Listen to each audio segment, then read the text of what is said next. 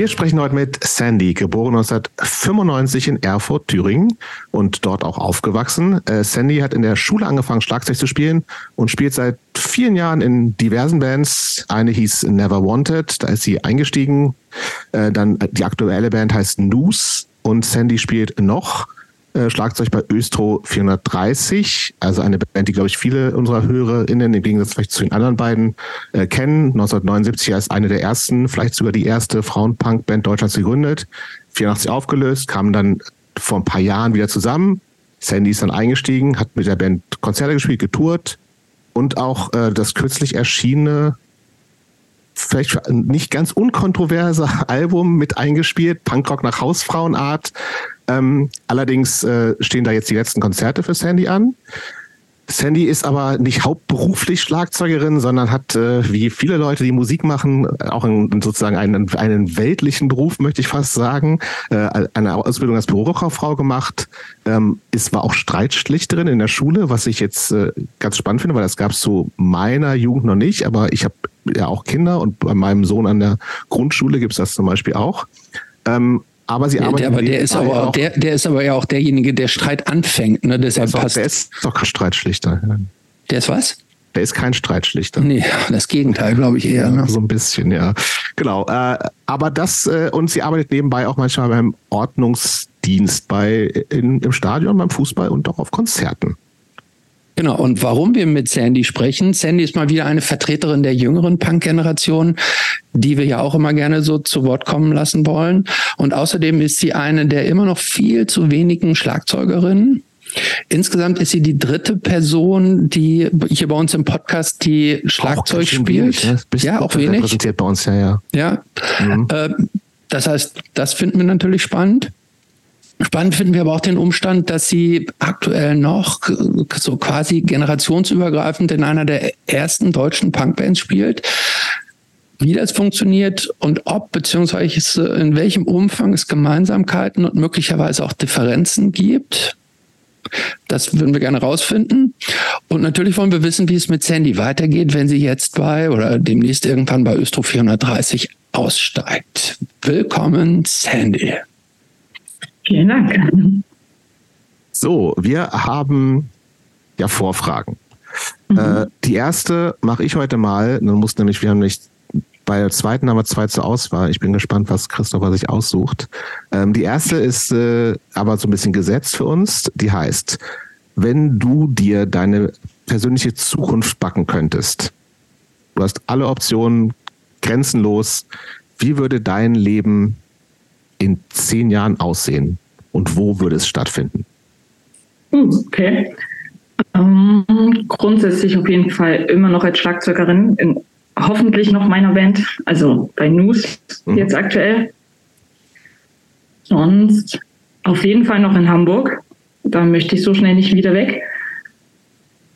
Und wenn ich es mir aussuchen könnte, würde ich schon gern Erfolg mit der Musik haben, aber nie so sehr, dass einen alle kennen, dass man nicht mehr rumlaufen kann wie ein normaler Mensch, sondern dass man vielleicht in der Szene ganz gut bekannt ist, davon vielleicht zum Teil auch ein bisschen leben kann, mit vielleicht noch einem kleinen Teilzeitjob nebendran.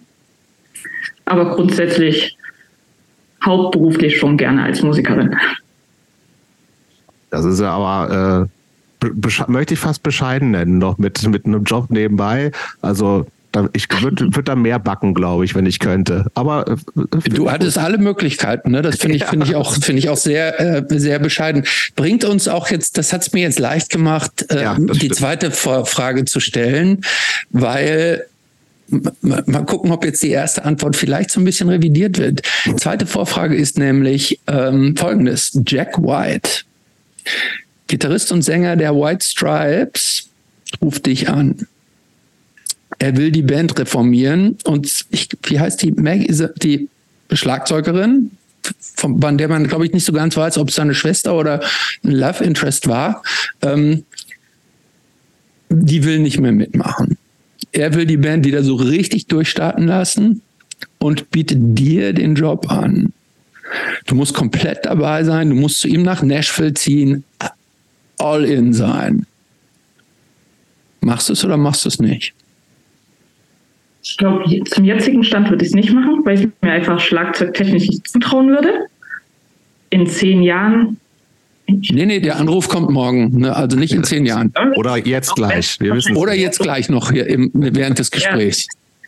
Ja. Äh, ich glaube, aktuell würde ich es nicht machen. Weil ich würde weder der Band irgendwie positive Einwirkungen oder ich könnte es einfach nicht spielen. Und ich finde, Schlagzeug ist eine der wichtigsten Sachen auf, dem, äh, auf der Bühne.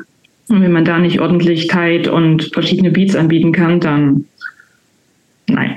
Dann ja, geht die ganze Bandformation Das stimmt natürlich auch. Ne? Also wenn eine Person am Schlagzeug sitzt, die nicht so geil ist, dann kann der Rest noch so geil sein. Da ist es eigentlich keine geile Band. Äh, bei den White Stripes kommt ja auch noch dazu, dass es nur zwei Instrumente gibt. Ne? Ja. Es hängt schon viel dann am mhm. Schlagzeug. Ähm, ich, ich hätte jetzt gar nicht gedacht, dass das so, ist das so ein, haben die so ein anspruchsvolles Schlagzeug? Ich weiß es gar nicht. Ja, man muss ja auch erstmal anderthalb, zwei Stunden spielen können. Und das so tight und langjährig, dass es halt auch nicht irgendwann immer langsamer wird oder langsamer. Hm. Also vielleicht ja. nicht so anspruchsvoll, aber jetzt aktuell würde ich es mir nicht zutrauen. Noch nicht. Ja, die Variante hier, die Variante hierzu wäre nämlich jetzt gewesen, aber du hast die Antwort schon fast gegeben. Ähm, wenn es jetzt nicht Jack White wäre, sondern wenn mal, wie, mal wieder ein Schlagzeuger bei den Foo Fighters abgenippelt wäre. Und jetzt kommt der Anruf von Dave Grohl, aber ich schätze auch, wenn du dir die White Stripes nicht zutraust, dann vermutlich die Foo Fighters erst recht nicht. Wenn es vielleicht in fünf Jahren wäre, dann würde ich mir das überlegen. Ähm, aber aktuell auf gar keinen Fall. Dafür ist Schlagzeug einfach zu wichtig. Fair enough, würde ich sagen. Finde ich auch fair enough. Finde ich eine, finde ich eine sehr, ähm, auch eine sehr bescheidene Sichtweise. Ich glaube, es gäbe viele, die sagen würden, ach, fuck, das mache ich jetzt einfach, wird schon irgendwie laufen. Ähm, aber gut. Gut, dann unsere eigentlich immer. Der Jobst zum Beispiel, um ja. da jetzt mal zu bleiben. Ich also, sofort machen. Äh, ich, Jobst würde, glaube ich, jedes Instrument sofort irgendwo mitspielen, ja, oder? Genau. Ich kann, ich, da ich gar nichts kann, äh, wäre es wirklich auch egal, welches Instrument das ist. Ich kann weder singen noch irgendein Instrument spielen und Schlagzeug schon gar nicht. Na gut, aber du hast in 15, du hast im Grunde aber schon in 15 Bands das gespielt stimmt. und in so und in, in, in, an jeder Pferdetränke auf der ganzen Welt äh, schon irgendwo das, ja. äh, auf einer Bühne gestanden. Pferdetränken, so und nichts Größeres. Das, das hat schon, das hat schon seinen Grund, glaube ich. Ja, aber der, der, der also 100 äh, Pferdetränken mach, äh, Tränken zusammen machen, machen doch, ein, macht doch mal ein Stadion zusammen. Das kann natürlich sein. Okay, aber es geht nicht um mich heute. Nein. Unsere erste Frage, Sandy, wann kam hm. Punk in dein Leben? Dann kannst du dich doch erinnern, hm. wenn du das erste Mal damit konfrontiert worden bist. Ich würde sagen, mit so 15, 16. Also grundsätzlich bin ich Johnny Cash mehr zum Punkrock gekommen klingt immer am Anfang ein bisschen merkwürdig. Weil man sieht dich jetzt so. nicht, du, du hast auch ein äh, Johnny Cash äh, Sweatshirt an, ne? Ja. Genau. Ähm, ich glaube, durch Johnny Cash hat sich bei mir ganz viel im Leben gewandelt. Und dadurch habe ich neue Freunde gefunden und unter anderem auch Punker. Mhm. Und die haben mich so ein bisschen in die Welt des Punkrocks noch mit eintauchen lassen. Also mit 15, du bist 95 geboren, ne? 95 geboren, das heißt, wir sind 2010 mhm. und noch in Erfurt. Ja.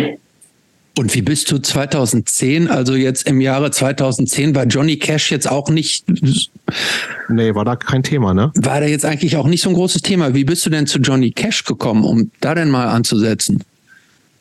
Zufällig, wirklich das Musikvideo hört gesehen mhm. und direkt verliebt gefühlt in die Musik. Also weder meine ganze Familie hat nichts mit Country, Johnny Cash, Punk oder sonstiges am Hut oder allgemein Musik. Ähm, und ich habe mich irgendwann einfach bei YouTube Videos geguckt, unter anderem Johnny Cash, und mich dann irgendwann, ich bin bei ihm so hängen geblieben, dass ich mich immer mehr informiert habe, habe mir noch mehr Lieder angehört, habe mich über sein Leben informiert und dann wurde er irgendwann mal mein absoluter Lieblingskünstler, weil er dadurch, dass ich in Thüringen sehr, ähm, sag mal, sehr rechts erzogen wurde, hat Johnny Cash so einen Klick in meinem Kopf gemacht, dass das ziemlich Schwachsinn ist, was mir jeder oder die ganze Zeit beigebracht wurde. Oder so wie ich in der Zeit gelebt hatte. Und dann ist, glaube ich, der Weg zum Punkrock, wenn man einmal von rechts auf links rüber swiped, äh, gar nicht mehr so weit entfernt. Das finde ich ja spannend. Ähm, war dein Elternhaus auch schon so richtig hart rechts oder nur konservativ? Nicht arg rechts. Also klar habe ich auch so Sätze gehört mit, wenn du einen Türken nach Hause bringst, den äh, treten wir wieder raus und sowas. Also es war das, schon. Das klingt schon hart rechts, ehrlich gesagt. Ja, ähm, leider schon.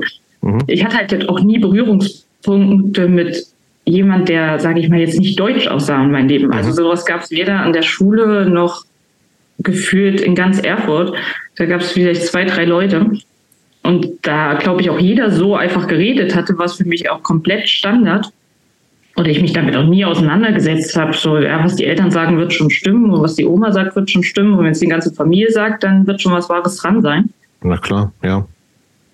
Ähm, ja, das kam dann erst, glaube ich, wenn ich so ein bisschen erwachsener geworden bin. Wie gesagt, durch Johnny Cash, dass ich mir dann mal selbst Gedanken gemacht habe überhaupt, wieso, weshalb, warum ist das überhaupt wahr, was die da sagen und wozu haben die überhaupt den Grund, wenn ich hier noch nie irgendwas gesehen habe in meinem Leben, als wäre alles so schlimm auf dieser Welt wegen bestimmten Personen. Also. Mhm. Ja, das finde ich tatsächlich spannend, äh, wenn du sagst, äh, eigentlich gab es da überhaupt keine, keine, keine Reib Reibungspunkte zu irgendwelchen. Ähm, War typisches Phänomen, ja, ne? Tatsächlich. Ist das so, tatsächlich so, ja. dass, dass, es so Aversionen gibt, ohne, also ich dachte irgendwie immer, wenn, wenn, wenn es im Alltag irgendwo Reibereien gibt oder Unzufriedenheiten durch die Konfrontation, dass, dass, dass so eine Ablehnung so total abstrakt entsteht, das hatte ich jetzt gar nicht so auf dem Zettel. Aber ist ja halt immer noch so. Ah. Ja, wenn du dir anguckst, wo halt auch irgendwie so AfD-Hochburgen sind, da hast du irgendwie Austeil, Anteil an äh, nicht biodeutschen Menschen, der extrem verschwindend gering ist. So und also das mhm. ist, glaube ich, nichts, nichts Unübliches, absurderweise immer doch, ne? Mhm. Aber, ähm, aber ja, äh, krass, gibt es so ein ähm, so ein Entry-Song von Cash, wo du sagen musst, da, das war der, der Song, der bei dir so eine richtig so eine Tür aufgemacht hat? Oder äh, waren das wirklich nur dann, kann man da gar keinen speziellen Song so rauspicken? Nee, da gibt es, glaube ich, mehrere. Also ich habe natürlich die Klassiker am Anfang gehört, die, glaube ich, so gut wie jeder kennt, von Walk the Line hört, Man in Black. Bei Man in Black fand ich immer dieses coole, okay, er trägt schwarz und zeigt damit irgendwie, was nicht so gut geht, gerade auf der Welt oder für was er sich gerade einsetzt. Das war auch der Zeitpunkt, als ich angefangen habe, nur noch schwarz zu tragen. Ähm, so als mhm. kleine Rebellion, sage ich jetzt mal. Ähm, aber jetzt, dass ich so einen speziellen Song habe, nein, würde ich jetzt nicht sagen. Oder ich könnte mich nicht dran erinnern, das ist auch schon wieder 14, 15 Jahre her. Ja, Wie würdest du denn so dein, dein Aufwachsen in Erfurt beschreiben? Also gibt's, du hast schon gesagt, es eher eher rechts als links äh, Elternhaus. Ähm, und klar, also glücklicherweise offensichtlich für dich irgendwann so, ein, so eine zumindest ideologische Abnabelung davon, das andere sprechen wir dann vielleicht noch. Ähm, aber so rückblickend war das trotzdem so für dich eine, eine glückliche Kindheit, behütet oder gab es da irgendwie auch so Schwierigkeiten? Das ist schwer zu sagen. Ich sage immer, ich hatte alles in meiner Kindheit, was man materiell so sehen kann. Da kann ich mich auf gar keinen Fall beklagen. Ähm, ich habe zwei tolle Geschwister, das auf jeden Fall, einen super tollen Dad und eine Mom. Aber es gab natürlich zu Hause super viel Stress. Also ähm, meine Geschwister sind immer meine kompletten Geschwister, aber offiziell sind sie meine Halbgeschwister. Und da gab es halt schon fast täglich, sage ich jetzt mal, immer nur Streitereien und hin und her und rumgeschrien und du bist schuld und der ist schuld und wiederum der ist schuld. Also für mich war so ein, man kommt nach Hause und jemand fragt dich, wie war die Schule oder so, das kannte ich alles gar nicht. Das kannte ich von meinen Freunden, das fand ich immer mega verrückt, dass die Eltern sich mit einem hinsetzen und sagen, oh, wie war dein Schultag heute? Was hast du so gemacht? Das gab es nicht. Also wir haben vielleicht zusammen gegessen und dann ist jeder in sein Zimmer verschwunden und hat sein Ding gemacht. Aber sonst. Also ich bin sehr froh oder sehr froh, dass es so war, dass ich jetzt nicht so der extreme Familienmensch und alles ist super lieb und alles ist super toll. Einfach nur, weil ich dadurch viel, viel mehr draußen war, viel mehr mit mhm. anderen Sachen äh, meine Zeit vertrieben habe, mit Freunden und halt nicht zu Hause gehockt habe. Weiß nicht. Also ich würde immer sagen, ja, materiell hatte ich alles, aber ich kenne dieses mega Familien-Ding, einfach nicht so Spieleabende und sowas. Das mhm. ist mir persönlich neu, außer bei Freunden, mhm. wo ich dann früher war. Aber hat sich das damals für dich so total normal angefühlt oder hast du dann, wenn du das bei anderen Freunden so gesehen hast, hat sich das für dich so ein bisschen komisch angefühlt, dass, dass du so dachtest, hm, irgendwie fehlt da was bei mir oder hast du das so nicht empfunden?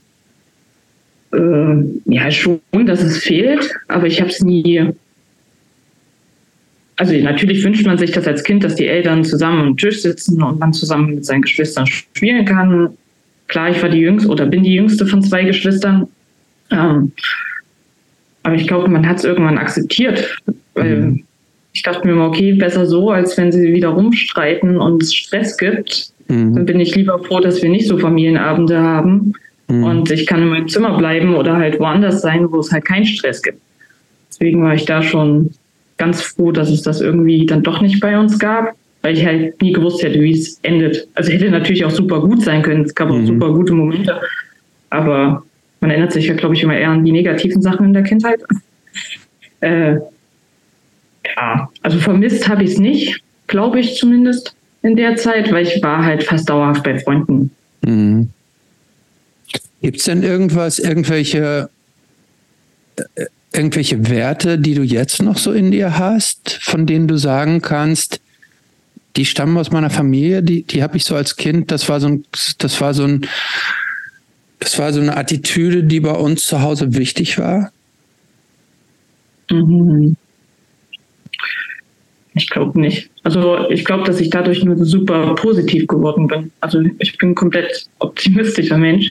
Ja. Ähm, und ich habe viel mehr schätzen gelernt, was so Kleinigkeiten bedeutet, die ich vielleicht zu Hause nicht hatte oder was Freunde hatten und ich nicht. Aber dadurch habe ich halt, ja, wie sagt man, äh, gelernt, fast alles in meinem Leben positiv zu sehen, auch wenn es nur das kleinste Ding ist.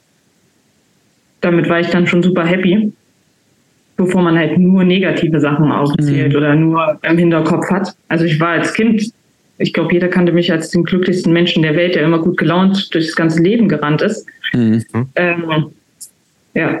Gut genug. Noch, ähm, dieses, äh, Jobs hat es vorhin schon gesagt, du warst später in der Schule Streitschlichterin. Was, was du das immer, also auch schon als kleines Kind so eine, die, die sich darum gesorgt hat, dass die Dinge so gerecht abliefen oder kam es dann äh, irgendwie erst später?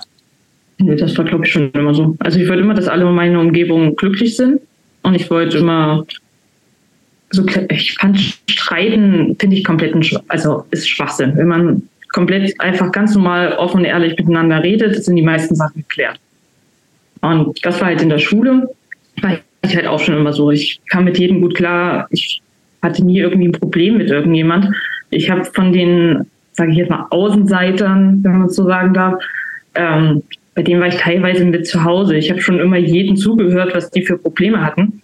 Und da lag es dann irgendwann ziemlich schnell auf der Hand, dass als es angeboten wurde, dass wir eine Streitschlichterausbildung machen können ähm, und dadurch jüngere Schüler ähm, in der Schule halt die Streitgespräche machen können, damit das alles geklärt ist, war für mich, dann dachte ich, ja, ist eine gute Sache. Man tut was Gutes. Meistens sind es ja doch nur Kleinigkeiten, wenn die anderen Leute zwei, drei, vier, fünf Jahre noch mal jünger sind als man mhm. selbst. Da geht es ja nur um, oh, Taschenrechner, Batterie ist leer oder so. Mhm. Mhm. Du hast vorhin äh, gesagt, dass so ich drück's jetzt mal vorsichtig aus, also eher so das Umfeld eher konservativ war, so, ne? Ähm, und das für dich dann irgendwie über diese ähm, äh, das Entdecken von Johnny Cash über YouTube-Videos und so sich für dich total viel geändert hat, ne? Also so, so äh, anschauungsmäßig. Ähm, da, da, da, klingt für mich im Unterton mit, es muss aber auch nicht so sein, dass das natürlich auch, das kann theoretisch schnell zu Konflikten führen mit, wenn du sozusagen dann irgendwie dir gefühlt so ein bisschen die Augen geöffnet sind, dass irgendwie hier auch vielleicht so ein paar Einstellungen in, in Familien und Freundeskreis vielleicht sind, wo du sagst, ey, ist eigentlich nicht cool, so, ne? Äh, das kann halt zu Streit führen. War das auch so oder war das einfach eher so ein, ja, okay, dann ist, ist die Sandy halt jetzt anders als der Rest von uns oder wie auch immer. Wie war das? Um, ähm, also es ist schon aufgefallen. Ich hatte früher sehr viel Pink an, sage ich mal. Und ich bin wirklich in den Schulferien, Sommerferien, war das in so ein, zwei Wochen komplett alles abgeändert. Von nur schwarz tragen, ich habe mich bei meinen Freunden nicht mehr gemeldet. Ich hatte die Schülerband, die ich hatte, ähm, bin ich zu den Proben gegangen. Dann hatte ich früher noch Hip-Hop ähm, getanzt, bin ich auch nicht mehr hingekommen und hatte auf einmal wieder Kontakt zu anderen Menschen, die in der Metal-Rock-Szene, ähm, Emo- und Punk-Szene waren. In Erfurt war das so eine kleine Gruppe und von alles, jeder, was nicht, alles, was nicht so Mainstream war. Ja, ja, und da war ich dann auf einmal ganz viel. Und es hat, ist schon aufgefallen, sag ich mal, dass irgendwas gerade anscheinend passiert. Ähm, also meinen Eltern ist es jetzt nicht so aufgefallen, weil ich war halt meistens eh nicht da und bin dann abends irgendwann nach Hause gekommen und fertig. Ähm, fanden sie wahrscheinlich am Anfang auch gar nicht mal so cool, dass ich äh, auf einmal nur noch dunkle Sachen trage. Mhm. Aber es war im Endeffekt auch egal. Also, meinen Freunden ist es natürlich aufgefallen, die ich da hatte, weil ich natürlich auch nichts mehr gemacht habe, was so Standard, also Diskotheken fand ich noch nie cool, habe ich dann auch einfach nicht mehr gemacht und habe dann halt mehr meinen Kopf durchgesetzt. Auf einmal natürlich kommt, wenn man so in die Punk-Szene einmal reinrutscht, so eine Musikflut auf dich zu. Mhm. Ähm, das musste aber natürlich auch alles erstmal aufgearbeitet werden dafür sind die Ferien perfekt gewesen. Du hast äh, vorhin schon gesagt, du, ähm, du hast in der Schule ja schon äh, Schlagzeug gelernt. Wie, wie, kam es denn dazu? Das war, glaube das war aber jetzt vor allem, das war jetzt noch vor deinem Wandel, sagen wir jetzt mal, ja? Oder war das zeitgleich? Pink Phase. War das noch in der Pink Phase? Pink Phase. Nee, es war sechste oder siebte Klasse vielleicht auch fünfte Klasse, ich weiß es gar nicht mehr. Ähm, da kamen zwei Musiklehrer aus einer Musikschule zu uns in die Schule und hatten jeweils der Klasse immer angeboten, ey, ihr könnt eine Band gründen, ist komplett kostenlos, ihr geht dahin, wir lernen euch ein paar Lieder, ihr könnt kleinere Auftritte mitmachen. Und ähm, zu dem Zeitpunkt sind alle meine Freunde da in, oder haben sich in diese Band eingeschrieben. Ich wollte eigentlich erst gar nicht, weil wie es halt so ist, wenn alle deine Freunde gehen, dann macht man es natürlich auch. Für mich war von vornherein klar, warum auch immer, äh, ich möchte unbedingt ans Schlagzeug. Ähm, da war auch ein anderer Schüler von mir, der hat sich auch für Schlagzeug beworben. Ich glaube, wir waren am Anfang auch noch acht oder neun Leute. Also war dann schon so eine Big Band gefühlt. Mhm. Dann war direkt Schlagzeug und direkt Schülerband. Aber, Aber das war halt wirklich super klein. So zwei Beats gelernt und mhm. äh, nichts Großes. Also. Aber wie du so, wie du, warum du dich gerade für Schlagzeug interessiert hast, kannst du dir gar nicht so richtig erklären? Also ich bin mit Schlager aufgewachsen und so Neue Deutsche Welle. Und ich mhm. weiß noch, dass ich als Kind, ähm, wie heißt er, vom Trio Peter Behrens? Ja, ja Peter Behrens, glaube ich auch, ja. Ja, ähm, ja, ja nur mit so Snare immer aufgetreten ist. Snare und sein Apfel ja. einfach in diesem Musikvideo, ich weiß nicht mehr, was ich da gesehen hatte, gesehen habe. Und ich fand das so cool, wo ich dachte, wenn es mal ein Instrument geben sollte, was ich lernen könnte, dann möchte ich genauso cool sein und nebenbei einen Apfel essen können. Ja, das war, glaube ich, so. Hast du das denn eigentlich schon geschafft? Hast du es schon geschafft? Apfel essen während des Schlagzeugspielens? Ich kann auf jeden Fall trinken und rauchen daneben, dann könnte ich, glaube ich, ohne Probleme auch einen Apfel essen. Sehr gut.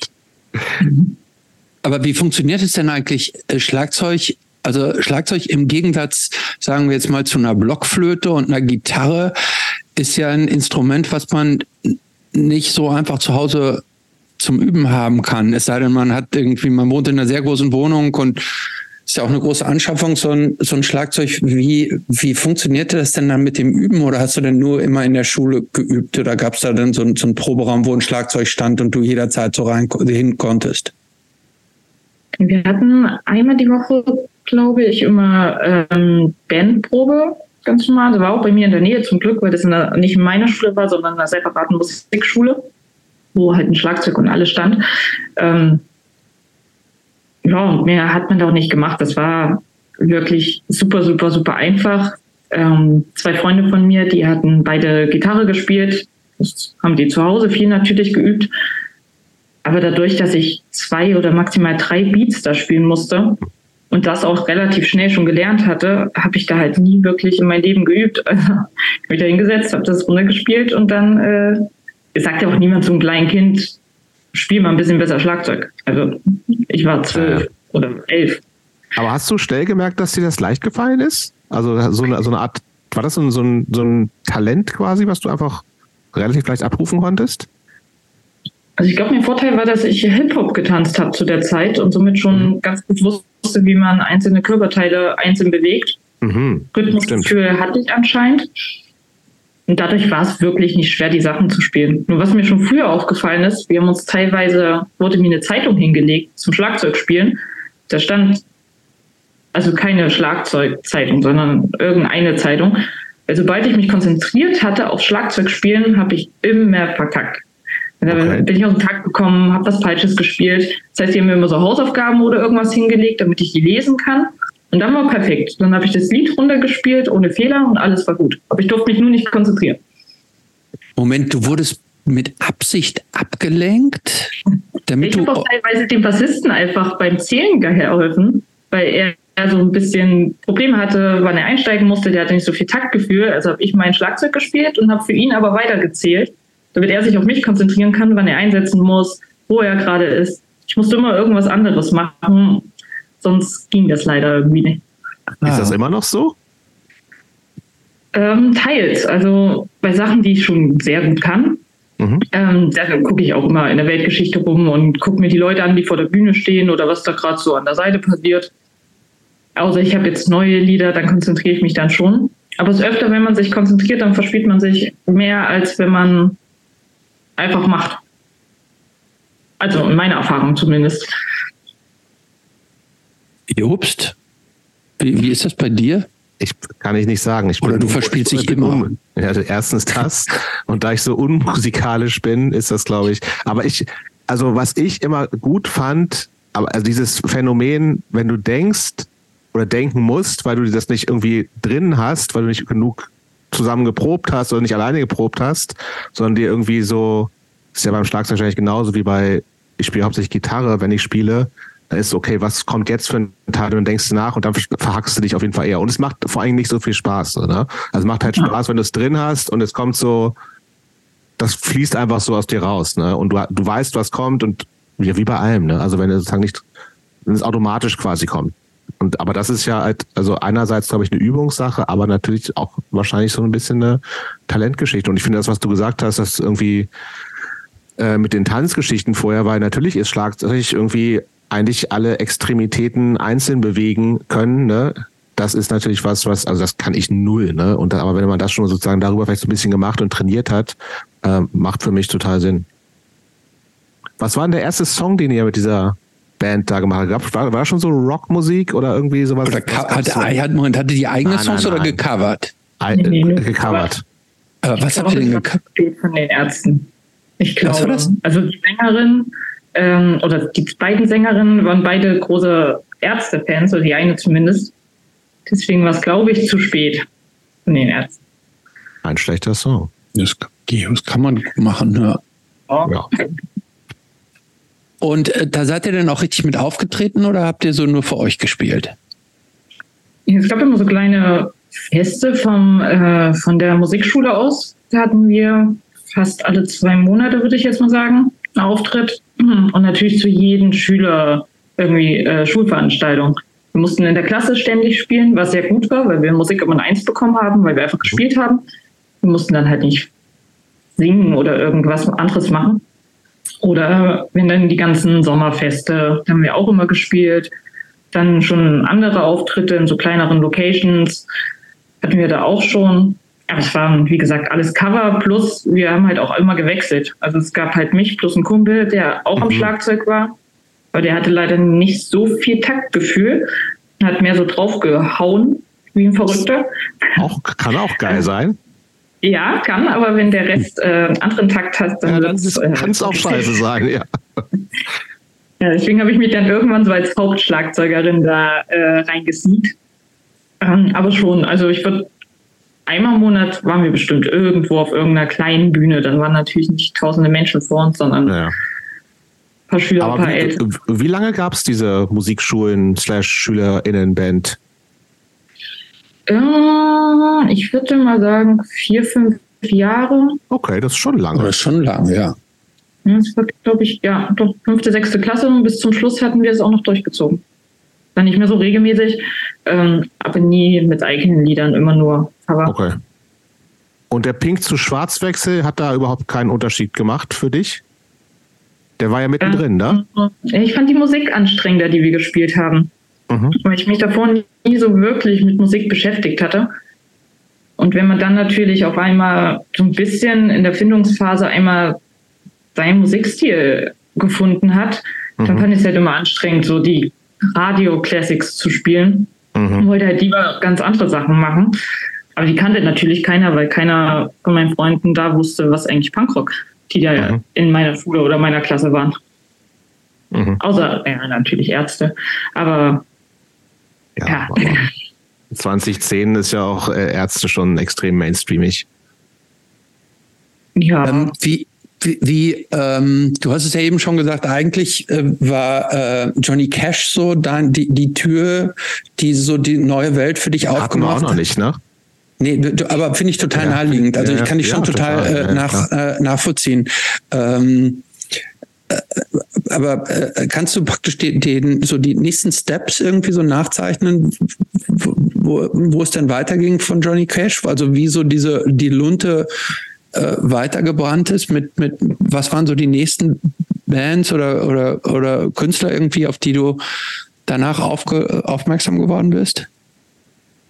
Mhm, nach Johnny Cash ähm, war eigentlich ganz lustig. Ich war ja dann in dieser Subkulturgruppe, sag ich jetzt mal.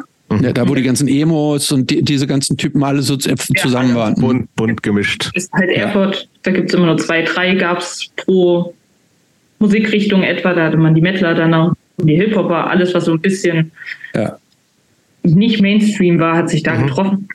Und da kam irgendwann ein Punker und hat durch meine Haare gewuschelt und meinte, die Haare müssten stehen. Ach so, was hattest du denn? Was, wie, was hattest du denn überhaupt für Haare damals noch so? Äh, schwarz äh, warst du schon, aber lange braune Haare, ganz classic. Ach, lange braune Haare, also ja. Naturfarbe, nichts gemacht. Äh, und Sekunde ja. kurz äh, zu unterbre ähm, unterbrechen. Ähm, wir, sind ja nur Audio aktuell. Hast du äh, lila, würde man glaube ich dazu sagen, die Farbe. Äh, ja. Und ein, gibt es einen Namen für diese Art von Frisur? Die ist so kurz, eine Art kurz, kurz kurze Haare nennt man das, glaube ich. ja, es, es, hätte ja auch sein können, dass es dafür jetzt so, für, das ist ja schon, das ist nicht so wie bei dir einfach, einfach so abgeschnitten, sondern das ist ja schon richtig, äh, ein richtiger, also ich glaube, es heißt Pixie oder sowas. Ah, ich habe mich damit genau. nie auseinandergesetzt, ehrlich ja. gesagt. Ich habe meine Friseurin seit vielen Jahren, die macht immer das Gleiche seit Jahren. Deswegen. Aber auf okay. deinen Wunsch oder macht die einfach, was sie will? Ja, sie, sie sagt einfach so wie immer. Ich hoffe, so wie du, du sagst immer so wie immer, so sagt dann Sandy auch so, so, so wie immer. Nur möglicherweise wird die Farbe mal ab und zu variiert, oder? Ja, die mache ich ja immer selbst. So Ach, die machst du selbst. Ich wechsle immer von Grau auf Lila, dann mal wieder Grau, dann mal wieder Lila. Guck mal, Jobs, vielleicht solltest du auch von Jobs mal, von Grau mal wieder weg, weg wechseln. Auf lila? ich überlege gerade, ob ich lila, ob ich lila schon mal hatte, aber ich glaube tatsächlich nicht. Ich hatte viel. Rot, grün, gelb. Rot. Aber lila glaube ich nicht. Vielleicht mache ich Würde dir mal. stehen, aber würde ich auch, würde ich auch sagen. Das kann sein. Aber wir, wir, sind, ähm, wir sind bei Sandy. Ähm, der, der Punk hat gesagt, die müssen, die müssen stehen. Da sind ja. wir ein bisschen abgekommen. Nee, und er hatte mir dann eine Liste wirklich so von ganz kleinen Punkbands, also wirklich richtig, richtig kleinen Punkbands. An welche erinnerst, erinnerst du dich noch an irgendwelche?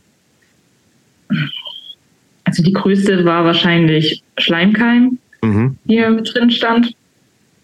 Oder Vizu stand vielleicht auch noch mit drin, ich weiß es aber nicht mehr aktuell. Sehr wahrscheinlich äh, auf jeden Fall, ne? Ja, also ich denke mal, dass da schon ein paar deutsche Klassiker auf jeden Fall dabei waren. Aber ich habe erst, ich habe zu Hause dann halt wirklich geguckt und da bin ich halt bei The Clash Ramones. Die ganzen die, Anfänger. Die, die, Klassiker quasi auch so. Genau. Und da Aber bin auch ich auch hingeblieben. Via YouTube und so wahrscheinlich dann wieder. Oder wie hast du das gemacht? Nee, ich wollte meine erste Platte kaufen und bin wirklich im Plattenladen gelaufen. Mhm. Wollte natürlich eine Johnny Cash Platte haben. Naja. Da habe ich einfach bei Punk reingeguckt und mir die ganzen Bands mal aufgeschrieben, was da denn so drin steht mhm. und dann durchgehört zu Hause. Also ein paar hatte ich im Plattenladen noch durchgehört, äh, fand die gut. Die was hast du, so weißt, du noch, weißt du, welche du gekauft hast als erstes? Von Johnny Cash? Nee, von, äh, von als erste Punkplatte. Wow. Also entweder war es The Clash oder es war Ramones. Eins von den okay. beiden. Oder ich habe sie beide zusammen gekauft, das kann auch sein. Also die erste war auf jeden Fall Johnny Cash, die erste eigene Platte, die ich mir gekauft habe, das weiß ich. Ah, eine von diesen neueren American Recordings oder welche? Oder was, so eine ja, Zusammenstellung? Ich habe äh, viel Glück gehabt und hatte noch eine alte Sun Records Platte, die super günstig war, wusste ich in dem Zeitpunkt noch nicht. Aber welche war denn das? Hm. Ja. Hm. Ist aber eher wurscht, ja, ja. Weiß nicht. Ich aber weiß, also sozusagen nicht. Auf jeden Fall. Okay. Weil das war derzeit da mein Lieblingslied. Ja, ich habe mittlerweile so viele Johnny Cash-Platten, das äh, verschwimmt dann okay. immer leider so ein bisschen. Ja, ja, klar. Plus die Lieder sind halt ganz oft auf verschiedenen Alben drauf. Ja, ja. Also, ja, Irgendeine war es auf jeden Fall. Und es waren originale Sun Records. Da bin ich bis heute auch sehr stolz, auch wenn ich das früher nicht wusste, dass das was Besonderes ist. Mittlerweile bin ich es. Ähm, ja. Mhm. Und dann halt durchgehört. Durch mhm. die ganzen Classics an Punkrock. Und ich bin da aber auch wirklich in jede Dokumentation rein. Jedes etwas, was ich finden konnte. Jeder Schnipsel an einer Band, die gesagt wurde ähm, durchgehört, was finde ich gut, was fand ich nicht gut. Wobei es gab wenig, was ich nicht gut fand. Ähm, habe mir dann auch wirklich Texte durchgelesen und ja. Das war ja als, äh, ähm, wenn, wenn wir jetzt hier Anfang der 2000er sprechen, dann hattest du da ja schon richtig so ein paar Jahrzehnte an, ja, an Musikhistorie Arbeit. sozusagen, die dir so zur Verfügung standen. Hast ja. du das wirklich, äh, die Bands, die du jetzt genannt hast, äh, sind ja praktisch so, so wirklich so mehr die, so die erste Generation, jetzt so diese alten englischen oder Ramones dann in New York. Ähm, hast du, äh, hast du da praktisch denn so chronologisch tatsächlich angefangen, dass, dass ich gesagt habe, ich fange jetzt mal so in den 70ern an und höre mich dann weiter nach vorne oder, oder äh, wie hast du das, wie bist du das systematisch angegangen? Ich hatte mir von dem Punker, der mir die mhm. ganzen Kleinbands aufgeschrieben hatte, oder auch viele deutsche Bands, zwar angehört, fand ich aber alles hatte mich nie so überzeugt. Mhm. Und dann habe ich mir die älteren Sachen angehört und die haben mich irgendwie viel mehr gecatcht, warum ich dann auch in der Szene geblieben bin mhm. und immer mehr Bands aus der Zeit haben wollte, weil ich es musikalisch einfach mega fand. Und ich bin nicht so der größte Fan von diesen Ufter Ufter Punk, sag ich jetzt mal, mit äh, Arbeit ist also, scheiße und wir so klassisch, klassischer Deutsch-Punk, so ist nicht ja, so meins. Ja, das ist ja. leider nicht so meins. Viele feiern es, ist auch völlig in Ordnung. Klar. Ich finde es nicht so gut. Äh, ja. Das aber sind die älteren Engländer mir schon wohlgesonnen. Oder Amis. Was waren denn aber dann so, äh, also konzertmäßig ist ja wahrscheinlich dann eher, kann man ja eher klassischen Ufter Ufter Deutschpunk hören als so eine Äh, wo Als The Clash auch, konnte man 1995 schwierig hören. Das stimmt. Aber was, was war denn so, ähm, was hast du denn an Konzerten früh in Erfurt gesehen und was gab es da für Locations zu der Zeit? Ich war danach nur noch im AJZ in Erfurt. Mhm. Da waren halt super viele kleine Schülerbands. Jeder, der eine Band hatte, durfte da irgendwann mal spielen. Problem war, warum ich dann irgendwann nicht mehr dahin wollte, weil sehr oft die Nazis das halt wirklich gestürmt hatten oder halt vor der, der Tür gewartet Zeit tatsächlich hatten. noch? Krass, okay. Ja, es war halt auch anscheinend die Umgebung. Mhm. Es war wohl irgendwie in der Nähe war wohl so ein Treffpunkt oder Stammtisch oder irgend sowas und danach sind die wohl immer da direkt zu diesen Konzerten gefahren, weil man halt wusste, okay, wenn man Punker finden möchte, dann mhm. findet man sie genau da. Äh, ja, das waren ja auch nur wirklich zwei, drei Jahre. Mhm. Dann bin ich schon nach Hamburg gezogen. Deswegen, also große Konzerte habe ich mir in Thüringen nie angeguckt. Nur ist, kleinere Konzerte. Ist da irgendwas hängen geblieben als besonders spannend, gut, besonders scheiße? Ich fand es einfach gut, dass sie gemacht haben, was sie wollten. Also, dass mhm. es in dem Moment völlig egal war, wer da so ist. Also jeder mhm. konnte so sein, wie er wollte, was für mich irgendwie neu war, sage ich mal, weil ich habe ihn ja auch neu entdeckt, sage ich mal. Ähm, und dass sie super hilfsbereit waren. Ich habe so viele Menschen da kennengelernt, die mich nicht kannten, aber auch wenn ich alleine da mit einem oder mit einem Kumpel zum Konzert gegangen bin, ich hatte danach gefühlt 30, 40 neue Freunde. Mhm.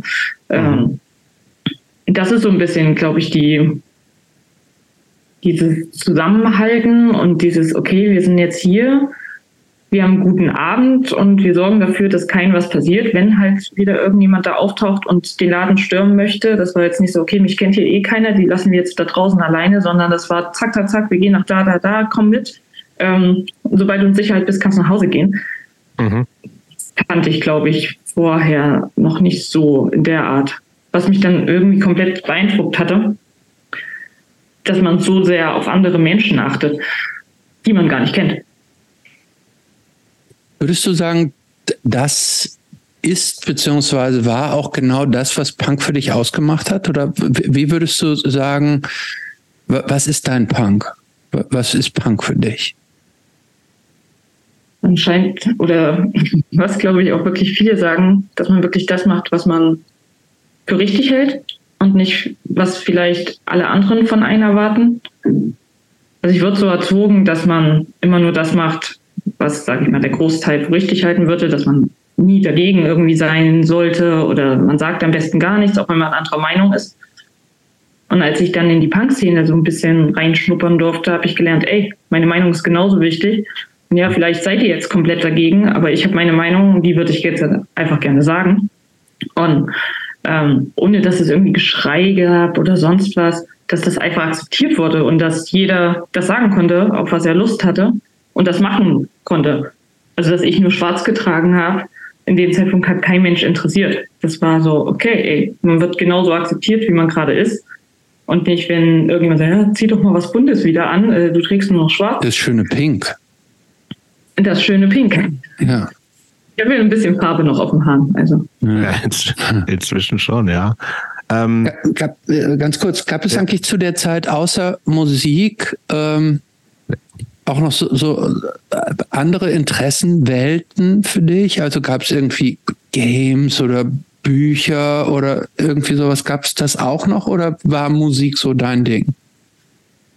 So grundsätzlich Musik am Anfang auf jeden Fall und später, also ein bisschen später, ähm, habe ich dann entdeckt, oder ich bin schon seit kleinem Kind mega Horror-Fan, ähm, war ich schon immer, oder war mein Dad auch mega und ich habe halt schon immer zugeguckt.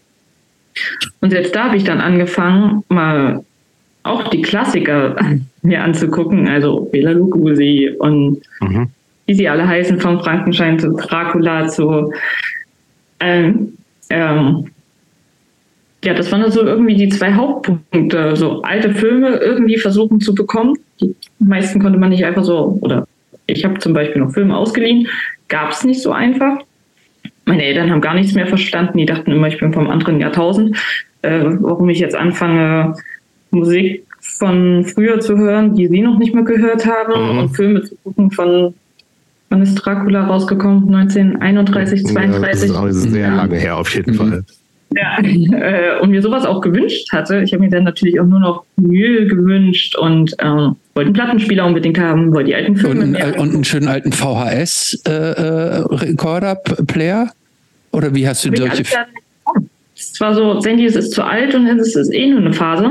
Ja. Und in einem Jahr hörst du wieder das, was alle hören und dann brauchst du das nicht, dann können wir dir eine CD schenken oder irgendwas. Ja. Aber keine Platten. Also Platten oder Plattenspieler habe ich mir später erst irgendwann selbst kaufen müssen, mhm. weil keiner damit gerechnet hat, dass das so mit 15 sagt man jetzt, wir das haben oder das.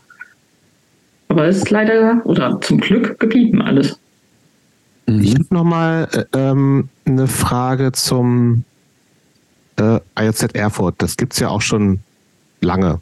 Ne, das hat, glaube ich, das hat, äh, ich habe gerade nebenbei mal kurz äh, geguckt, das hat irgendwie 2019 30-jähriges äh, Bestehen. Das heißt, irgendwie, das äh, gibt's quasi schon äh, länger als dich.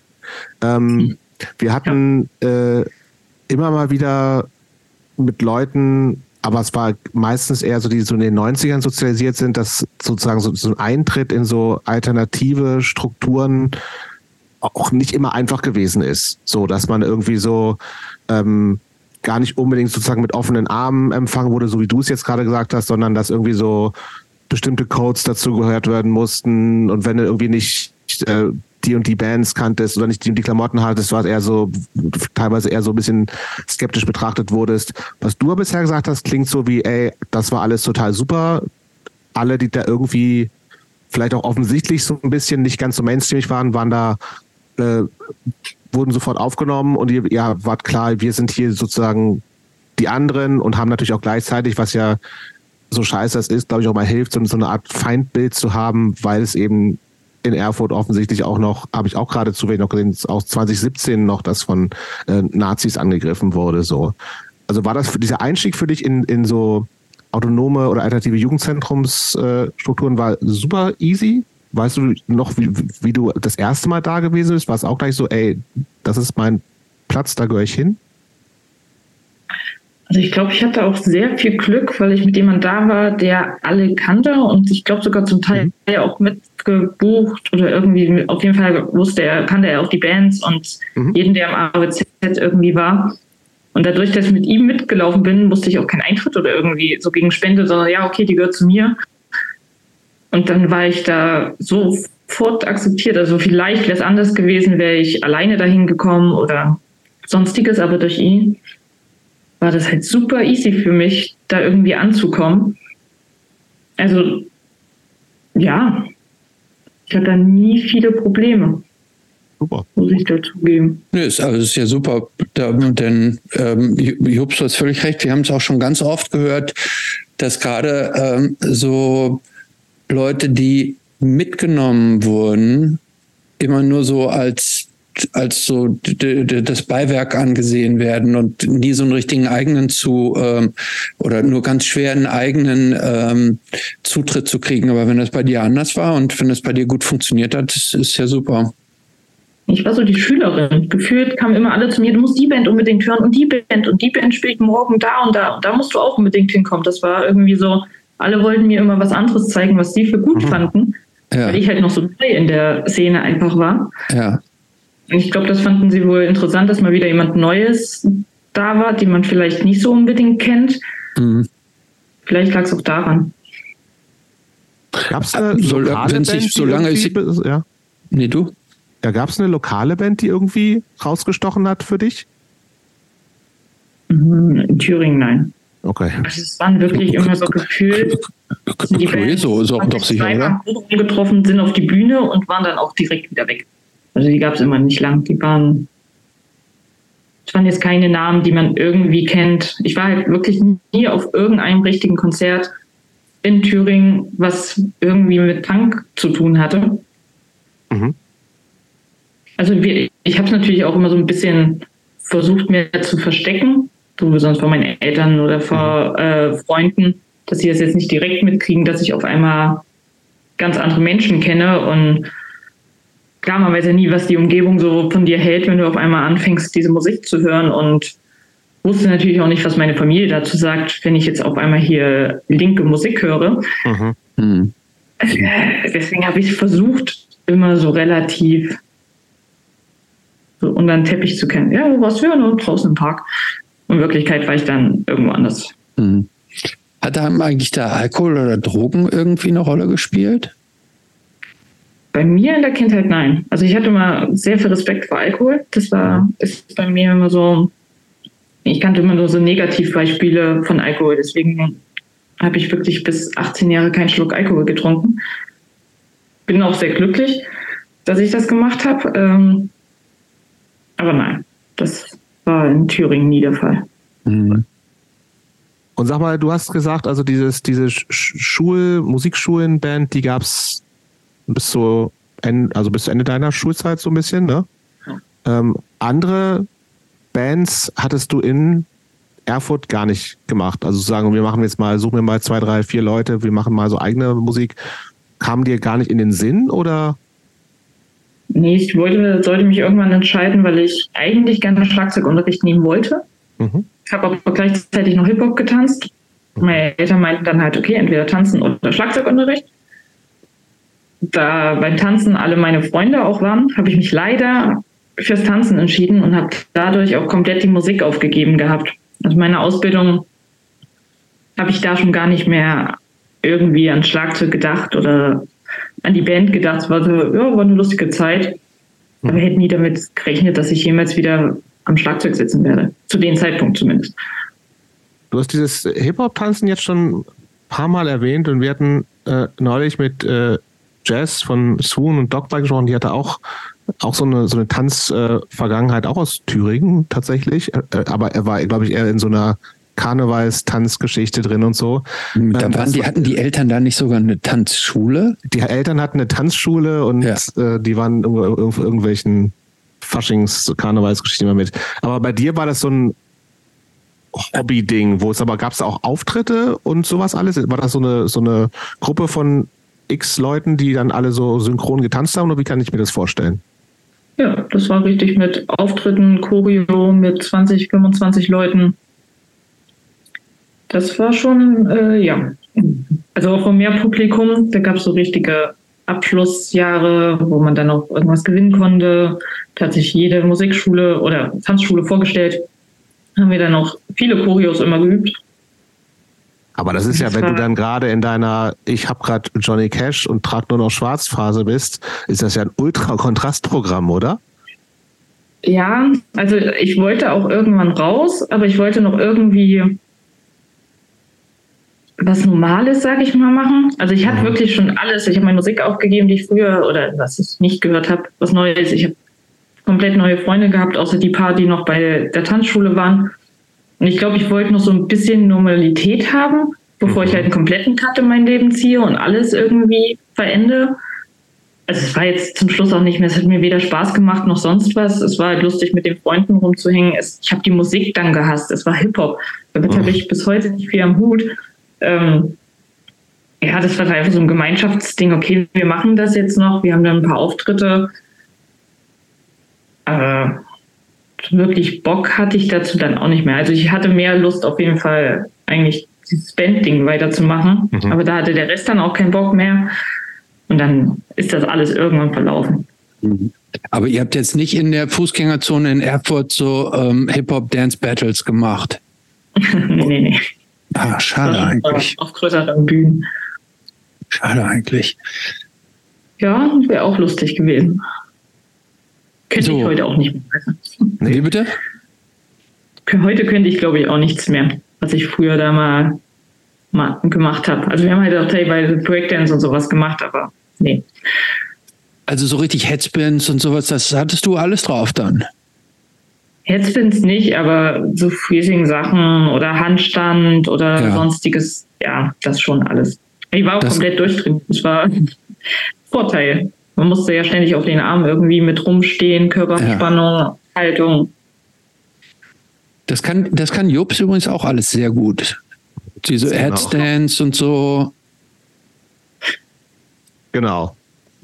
Ähm, aber ist das, äh, wenn du da drauf, also das machst du seit Umzug wahrscheinlich, da kommen wir, glaube ich, gleich zu, ist das komplett aus deinem Leben auch raus? Ich glaube schon Anfang meiner Ausbildung. Okay. Die, war, die hast du aber noch, dafür. die hast du in Erfurt noch gemacht? Ja. Oder angefangen, okay. Ja, ja. War ja noch zu jung, um auszuziehen. Okay. Gut, dann lass uns vielleicht da mal weitermachen. Du hast äh, Schule wie lange gemacht? Zehn Jahre. Also Realschulabschluss dann? Realschulabschluss. Und danach eine Ausbildung angefangen als Bürokauffrau. Klingt. Genau. Kann vielleicht spannend sein. Klingt aber eher super langweilig. Äh, ich wollte was ganz anderes machen. Ich wollte da schon irgendwas mit Musik machen, Mediengestaltung. Ich wollte Bookerin werden. Sämtliche Sachen, die irgendwas mit Musik mhm. zu tun haben. Aber wenn man leider aus Erfurt kommt, gab es halt nichts. Also wirklich gar nichts. Das Einzige, was so annähernd was mit Veranstaltungen, nenne ich mal Musik zu tun hatte, war, glaube ich, in irgendeiner Therme oder Schwimmhalle. Mhm. Äh, Veranstaltung so ein bisschen planen, was da so ein ah. Kino oder sowas dann gemacht ah. wurde und so Reisen. Das war halt gar nicht meins. Und dann dachte ich ja, okay, dann gehst du halt ins Büro, dann kannst du dich immer noch irgendwie mal umbilden lassen. Büro braucht jeder. Hauptsache erstmal eine Ausbildung machen und dann guckt man mal weiter, was man so tut. Mhm. Und die Ausbildung hast du denn in Erfurt zu Ende gebracht oder bist du vorher schon während der Ausbildung nach Hamburg umgezogen? Nö, also Ausbildung ganz normal abgeschlossen, aber wirklich gefühlt einen Tag später, tschüss, ich bin weg. Also ich wollte Und, äh, ziemlich schnell aus Thüringen einfach raus. Deswegen okay. So gut wie möglich irgendwie die Ausbildung abschließen und dann nach Hamburg kommen. Aber das war so ein ganz stinknormaler Betrieb, was also um was was Büro hat jeder, hast du recht, ne? Also macht aber was um was was gab's denn, was für ein Betrieb war denn das? Ähm, es war eine Bäckerei, was okay. äh, vorteilhaft war. Am Wochenende mussten wir in der Backstube mithelfen und äh, mit Backen wirklich. Und ich habe auch teilweise den Laden mit aufgeschlossen, drei Uhr morgens, äh, fünf Uhr morgens, habe dann mit Brötchen gebacken. Das ist ein Vorteil. Ich habe dann Stimmt. irgendwann ja, endlich, endlich um drei Uhr aufstehen. Endlich mal was, was man am Wochenende morgens machen kann. nee, das waren dann so Feiertage, Valentinstag, wo halt viel in den ganzen Backshops zu tun war. Und damit okay. wir das dann auch mal so als ähm, die ganzen Azubis einfach mal uns angucken können, haben wir dann halt auch die Tage, wie man das halt im Laden aufschließt, wie man die ersten Brötchen macht, wie halt sowas alles funktioniert. Aber das fand ich eigentlich ganz gut, weil ich war halt immer nur halbtags quasi im Büro und einen anderen halben Tag war ich dann im Lager oder habe woanders geholfen, den Mechanikern geholfen. Oder bin halt mit in die ganzen Backshops mit rumgefahren und habe da halt Kaffeemaschinen wieder zusammengebaut und mhm. irgendwas oder die Kassen geholt. Und das fand ich ziemlich cool eigentlich in dem Moment, dass man einfach ein bisschen Abwechslung hat und nicht acht Stunden da im Büro sitzt und dann macht man Feierabend und geht und tschüss, Okay, das ja, heißt und aber, äh, du hast gerade gesagt, ja. Ähm, und Hamburg war zu der Zeit, also vorher schon so, so, eine Art Sehnsuchtsort für dich. Du, also du wolltest dann unbedingt nach Hamburg. Warum? Weiß ich ehrlich gesagt nicht. Ich war nie in Hamburg davor. Meine Schwester ist nach Hamburg gezogen.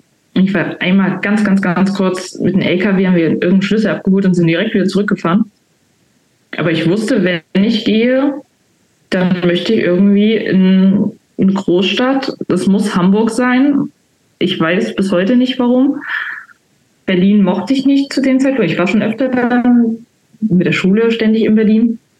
Aber für mich war die ganze Zeit schon klar, ich habe auch jeden erzählt, ich ziehe nach Hamburg. Also, mhm. Ja, dann habe ich es auch einfach gemacht.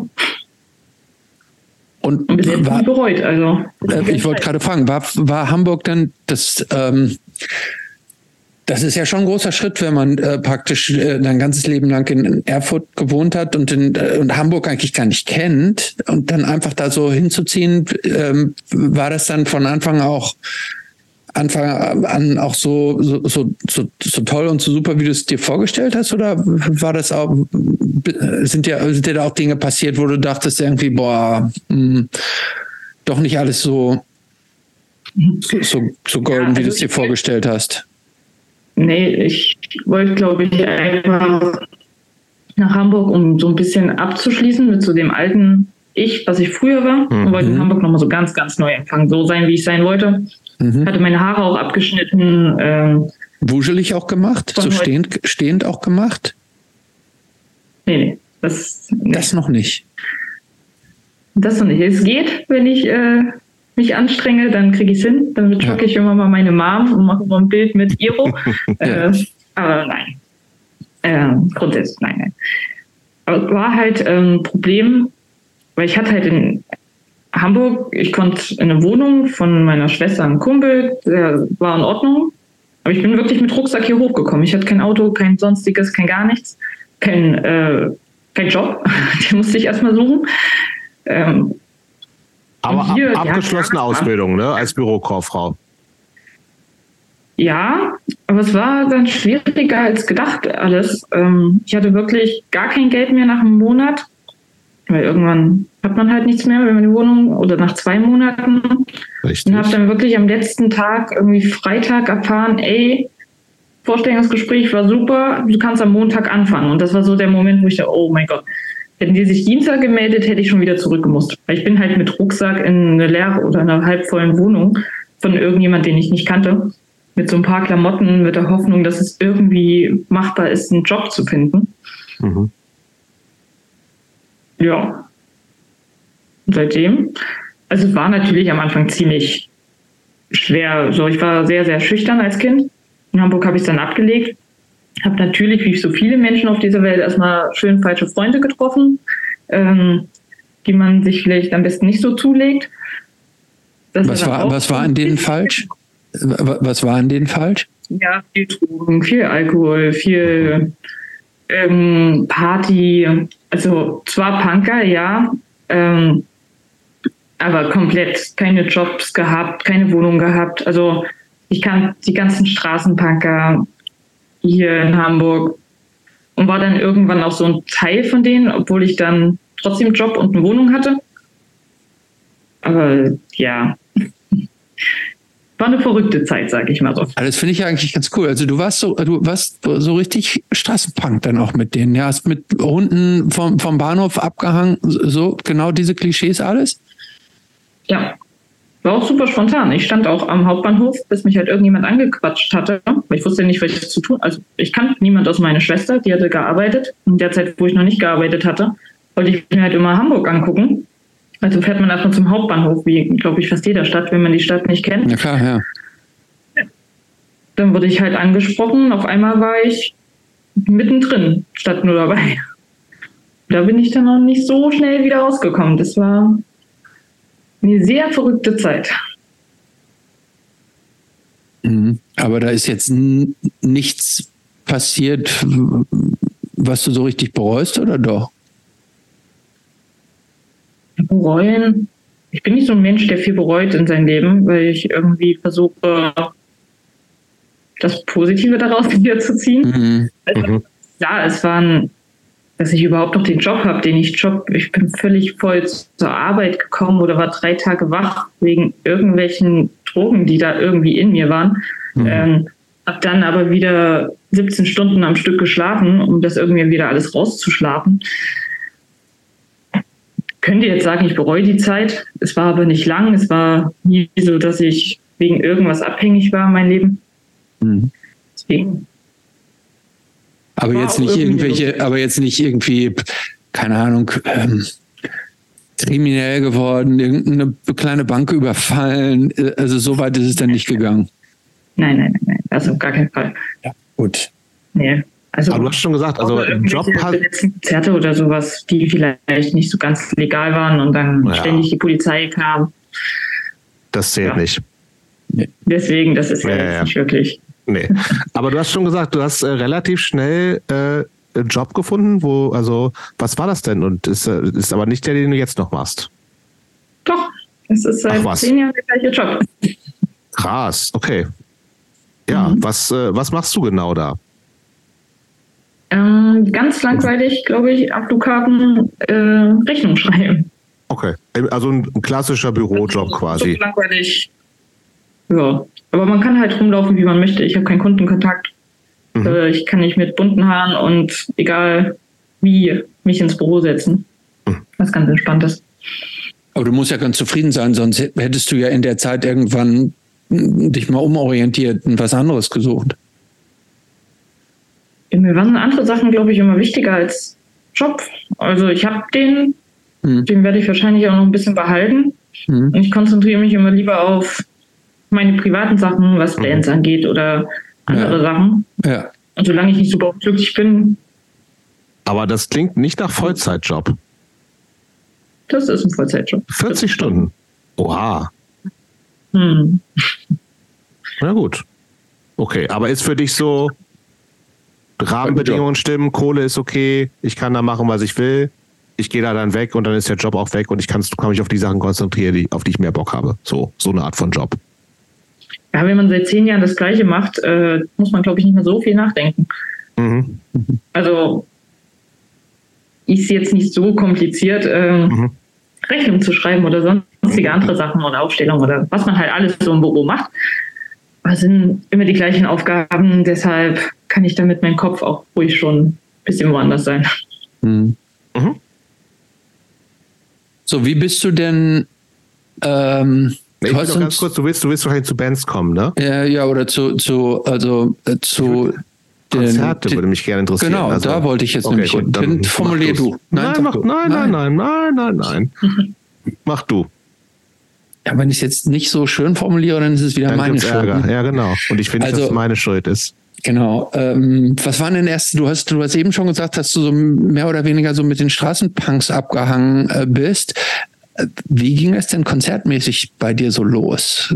Gab es da irgendwo, wo bist du da so hingegangen in Hamburg und gab es irgendwelche Schlüsselshows, wo du gesagt hast, das war noch mal was, das war noch mal ganz anders als in Erfurt? Also in dieser Zeit, ich war leider immer so komplett betrunken in meinem Leben, dass ich keine Ahnung mehr hatte, wo ich war und wann und wer da auf der Bühne stand. Ja, nämlich einmal, da stand eine Band auf der Bühne, die hatte nur diese Entenschwimmringe um. Daran erinnere ich mich noch so halbwegs. Klingt aber, aber gut. Ich, ja. ja. das klingt tatsächlich sehr gut. Also die hatten ausschließlich, waren sich in Entenschwimmringen begleitet. Ja. Also wir haben da unser Bier auch anscheinend mitgebracht, weil ich weiß, dass ich da irgendwie Kasten Bier mitgeschleppt habe. Ich habe keine Ahnung mehr, wo das war. Und auch nicht, wer die Band war? Nein. Ah, Wenn man dann irgendwann zu viel trinkt. Aber daran erinnere ich mich, dass die alle, es waren drei Leute, glaube ich, nur diese, also wirklich nur diese Schwimmringe anhatten. Also das müssen wir rauskriegen. Also wenn irgendein äh, Hörer, eine Hörerin ähm, sagen kann, welche Band das war, das würde, hier, das würde uns brennend interessieren. Ja, die laden wir sofort ein. Die laden wir sofort, die laden wir sofort ein, ja genau. Die, die Enten, kriegen wir raus. Die, die Entenring-Band. Schwarmintelligenz, Telefonlawine wird hier angeschaltet. Früher bei, bei in Rocky Beach. Ich bin aber auch nach einem Jahr, glaube ich, auch aus dieser Szene da ganz schnell wieder rausgegangen, weil ich gemerkt habe, uh, nee, dafür bist du jetzt nicht in eine andere Stadt gezogen, um hier völlig äh, auf der Straße zu landen, obwohl mhm. ich halt auf jeden Fall die Chance habe, einen Job mit Wohnung, was ganz mhm. anderes mir aufzubauen. Mhm und hatte dann auch, wobei ich habe mich einfach alleine in eine Bar gesetzt und gehofft, äh, dass mich irgendjemand anspricht. Hat auch geklappt. Und dann war mein erstes Konzert, wo ich hingegangen bin, war bei den Razors in Hamburg. Aber das war ja zu der Zeit auch schon ein Tick, Ticken größeres Konzert wahrscheinlich, ne? Weißt du, wo das war? Das war ein. Ah, okay. Ähm, ähm, die, äh, äh, ähm, Jupp, kennst du die Razors eigentlich noch? die, die Razors, die Razors ja. sind ja auch eine der, sind ja auch eine so der, gelten ja als eine der ersten Hamburger mhm. Punkbands. Gab es, glaube ich, auch schon in den 70er Jahren. Ähm, mhm. Hat dich das, dieses, ähm, dass es so alt war, hat dich das nie gestört? Nee, mich hatte in dieser besagten Bar ähm, der damalige Bassist angesprochen, mhm. der leider vor ein paar Jahren gestorben ist. Und er meinte noch von den Razors, Und er meinte zu dem Zeitpunkt noch zu mir, ja, es tut mir leid, ich bin ein bisschen alt für dich, aber ich habe jemand Junges dabei. Das war dann jemand, der meinem Alter war, der zufällig dann auch noch der Sänger von meiner ersten Band geworden ist. Mhm. Äh, und der hat mich dann in die ganze Punk-Szene, sag ich mal, in Hamburg mit reingeschleppt. Mhm. Und wie kam es dann zu der ersten Band? Mein Freund ist doppelt so alt wie ich. So. Okay. Äh, aber wie, wie, wie, kommt, wie, wie kam es dann zur ersten Band? Ähm, du hattest ja, wenn ich dich richtig verstanden habe, hattest du ja eigentlich so deine, deine aktive musikalische Karriere ja schon so ein bisschen ad acta gelegt. Ne? Also du hast, musst das, wie, wie kam es jetzt dazu, dass du sagst, du willst das wieder, das alte Feuer entfachen? Wie damals in Pink, nur jetzt in Schwarz? Äh, ich hatte immer gesagt, ich könnte Schlagzeug spielen. Ich war der festen Überzeugung, ich kann's. Mhm. Ähm, und irgendwann hatte der besagte Sänger, äh, Gitarrist, wollte ja eine Band aufmachen und hatte gefragt, ob ich am Schlagzeug unterstützen könnte. Sie haben jetzt bald einen Auftritt in drei Wochen, ob ich mal schnell übernehmen kann. Weil der damalige Schlagzeuger ist weggegangen. Und ich dachte so, jo, klar, ich kann doch voll Schlagzeug spielen, habe ich doch schon mit elf, zwölf ohne Probleme hinbekommen. Ja, erst mal im Proberaum. Ich habe gemerkt, ich kann gar nichts. Also, hm. äh, ja. Und da habe ich dann wieder angefangen, Musik zu machen, habe wieder gemerkt, nee, doch, Schlagzeug spielen ist doch das, was ich mal machen möchte, was ich wirklich liebe. Und weil, als ich dann festgestellt habe, okay, ich kann es ja gar nicht mehr, habe ich mir dann auch ganz anständig erstmal Schlagzeuglehrer gesucht äh, und wieder angefangen, ein bisschen Schlagzeug wenigstens zu lernen, damit ich für die Band, wo ich dann spontan anscheinend eingestiegen bin, ähm, auch so gut bin, dass wir auftreten können, Lieder spielen können, Lieder schreiben können. Ja, aber es hat relativ schnell gereicht. Ich brauchte nur zwei Beats. Bei Deutschpunk, besonders am Anfang, glaube ich, noch einer der besten Musikstile, wo man mit noch nicht so viel können, schon relativ viel schreiben oder viele Lieder machen kann. Hast du das, war, das hast du uns ja geschrieben, das war 2018, also es hat schon auch noch mal, also bis 2014 nach Hamburg, also hat noch so drei, vier Jahre gedauert, bis dann auch tatsächlich du wieder Schlagzeugstöcke in der Hand hattest und äh, diese Band, die dann irgendwann Never Wanted hieß, ne? Ja. Sozusagen. Ja, aber du wolltest was anderes fragen, Christopher, oder? Ja, ähm, wie, äh, äh, das war jetzt ja praktisch schon deine zweite Schlagzeugkarriere, kann man sagen. Ne? Also erst die, die Schulband und dann jetzt wurde die, die, äh, dieses, äh, die alte Liebe neu entfacht ist. Äh, und du hast sogar Schlagzeugunterricht auch genommen. Ähm, hast du dann auch eigentlich so richtig aktiv angefangen, so auf Schlagzeug zu hören in anderer Musik, anderer Musik? Also der, der normale Hörer hört sich normalerweise ja keine Instrumente an, sondern man hört sich die Musik einfach nur so als, als so ein Gemisch an, an allem an. Ähm, hast, du da schon dann irgendwann auch angefangen, so genauer auf Schlagzeuge zu hören? Und äh, äh hattest du dann auch schon so, so, so Lieblingsschlagzeuger oder sowas? Ja, also seit ich wirklich Kind war, äh, fand ich Schlagzeuger mega cool und ich wusste nie, woher das kommt. Also wirklich von äh, hier Peter Behrens vom mhm. Trio angefangen. Ähm, ich glaube, der allererste Schlagzeuger, wo ich dann noch Schlagzeug so ein bisschen dachte, okay, mega cool, war Joey Jordison vom äh, Slipknot. Ich mhm. fand es einfach mega cool, wie er auf so einer Drehscheibe Schlagzeug spielt und halt nicht nur im Hintergrund agiert, wie die meisten, mhm. sondern einfach auch mal im Vordergrund kommt und auf einer Drehscheibe Schlagzeug spielt. Wer macht sowas schon? Also mhm. gibt es die wenigsten, glaube ich. Mhm. Äh, aber Lieblingsschlagzeuger ist bei mir Keith Moon. Mhm. The Who. Ja. Klassiker auch so ein bisschen, ne? Was macht den aus? Ähm, nimm uns mal mit als, als Nicht-Schlagzeuger. Man, man kennt, also man, man kennt ja, so aus der Rockgeschichte gibt es ja so ein paar so große Schlagzeuger, das ist irgendwie Phil Collins gilt als ein super Schlagzeuger und der der, dieser, dieser Schlagzeuger von The Police gilt, äh, Copeland, der gilt, glaube ich, auch als sehr guter Schlagzeuger. So, ähm, mhm. was macht eigentlich einen, einen richtig guten, ich, ich glaube, Dave Grohl ist, glaube ich, auch ein ganz anständiger Schlagzeuger. Ähm, was macht für dich einen guten Schlagzeuger aus? Oder was, was hat dich an Keith Moon jetzt so besonders ähm, fasziniert? Es sind immer Unterschiede bei mir. Also ganz oft, klar, das können, Keith Moon war ein Spitzenschlagzeuger, egal von Schnelligkeit, Präzision, er konnte so viel einfach. Aber ähm, bei mir kommt es auch ganz oft irgendwie drauf an, nicht wie die Menschen sind. Mich interessiert meistens eigentlich gar nicht so privat, das ist mir egal. Aber Keith Moon war so ein Verrückter, so mhm. gefühlt zumindest. Er hat so viel Mist auch auf der Bühne gemacht, vom Schlagzeug explodieren lassen in irgendeiner Show oder mit einem Auto in den Pool reinfahren, weil er halt Bock drauf hatte. Ähm, ich finde diesen Zusammenhang irgendwie, du bist so ein grandioser Schlagzeuger oder Schlagzeugerin und hast aber auch privat oder verhältst dich halt auch komplett, ich weiß nicht, wenn man so den Gegenzug hat von jemand, der super präzise, super schnell, super ähm, exakt und gefühlt perfekt Schlagzeug spielt, ohne am Takt vorbeizukommen, perfekt auf dem Rhythmus drauf, perfekt abgestimmt mit der Gitarre, mit dem Gesang, mit dem Bass. Ähm, und dann aber so ein Verrückter noch irgendwie in seiner eigenen Art ist, das mag ich irgendwie, diesen Gegenteil irgendwie, dieses am Schlagzeug so gesettet und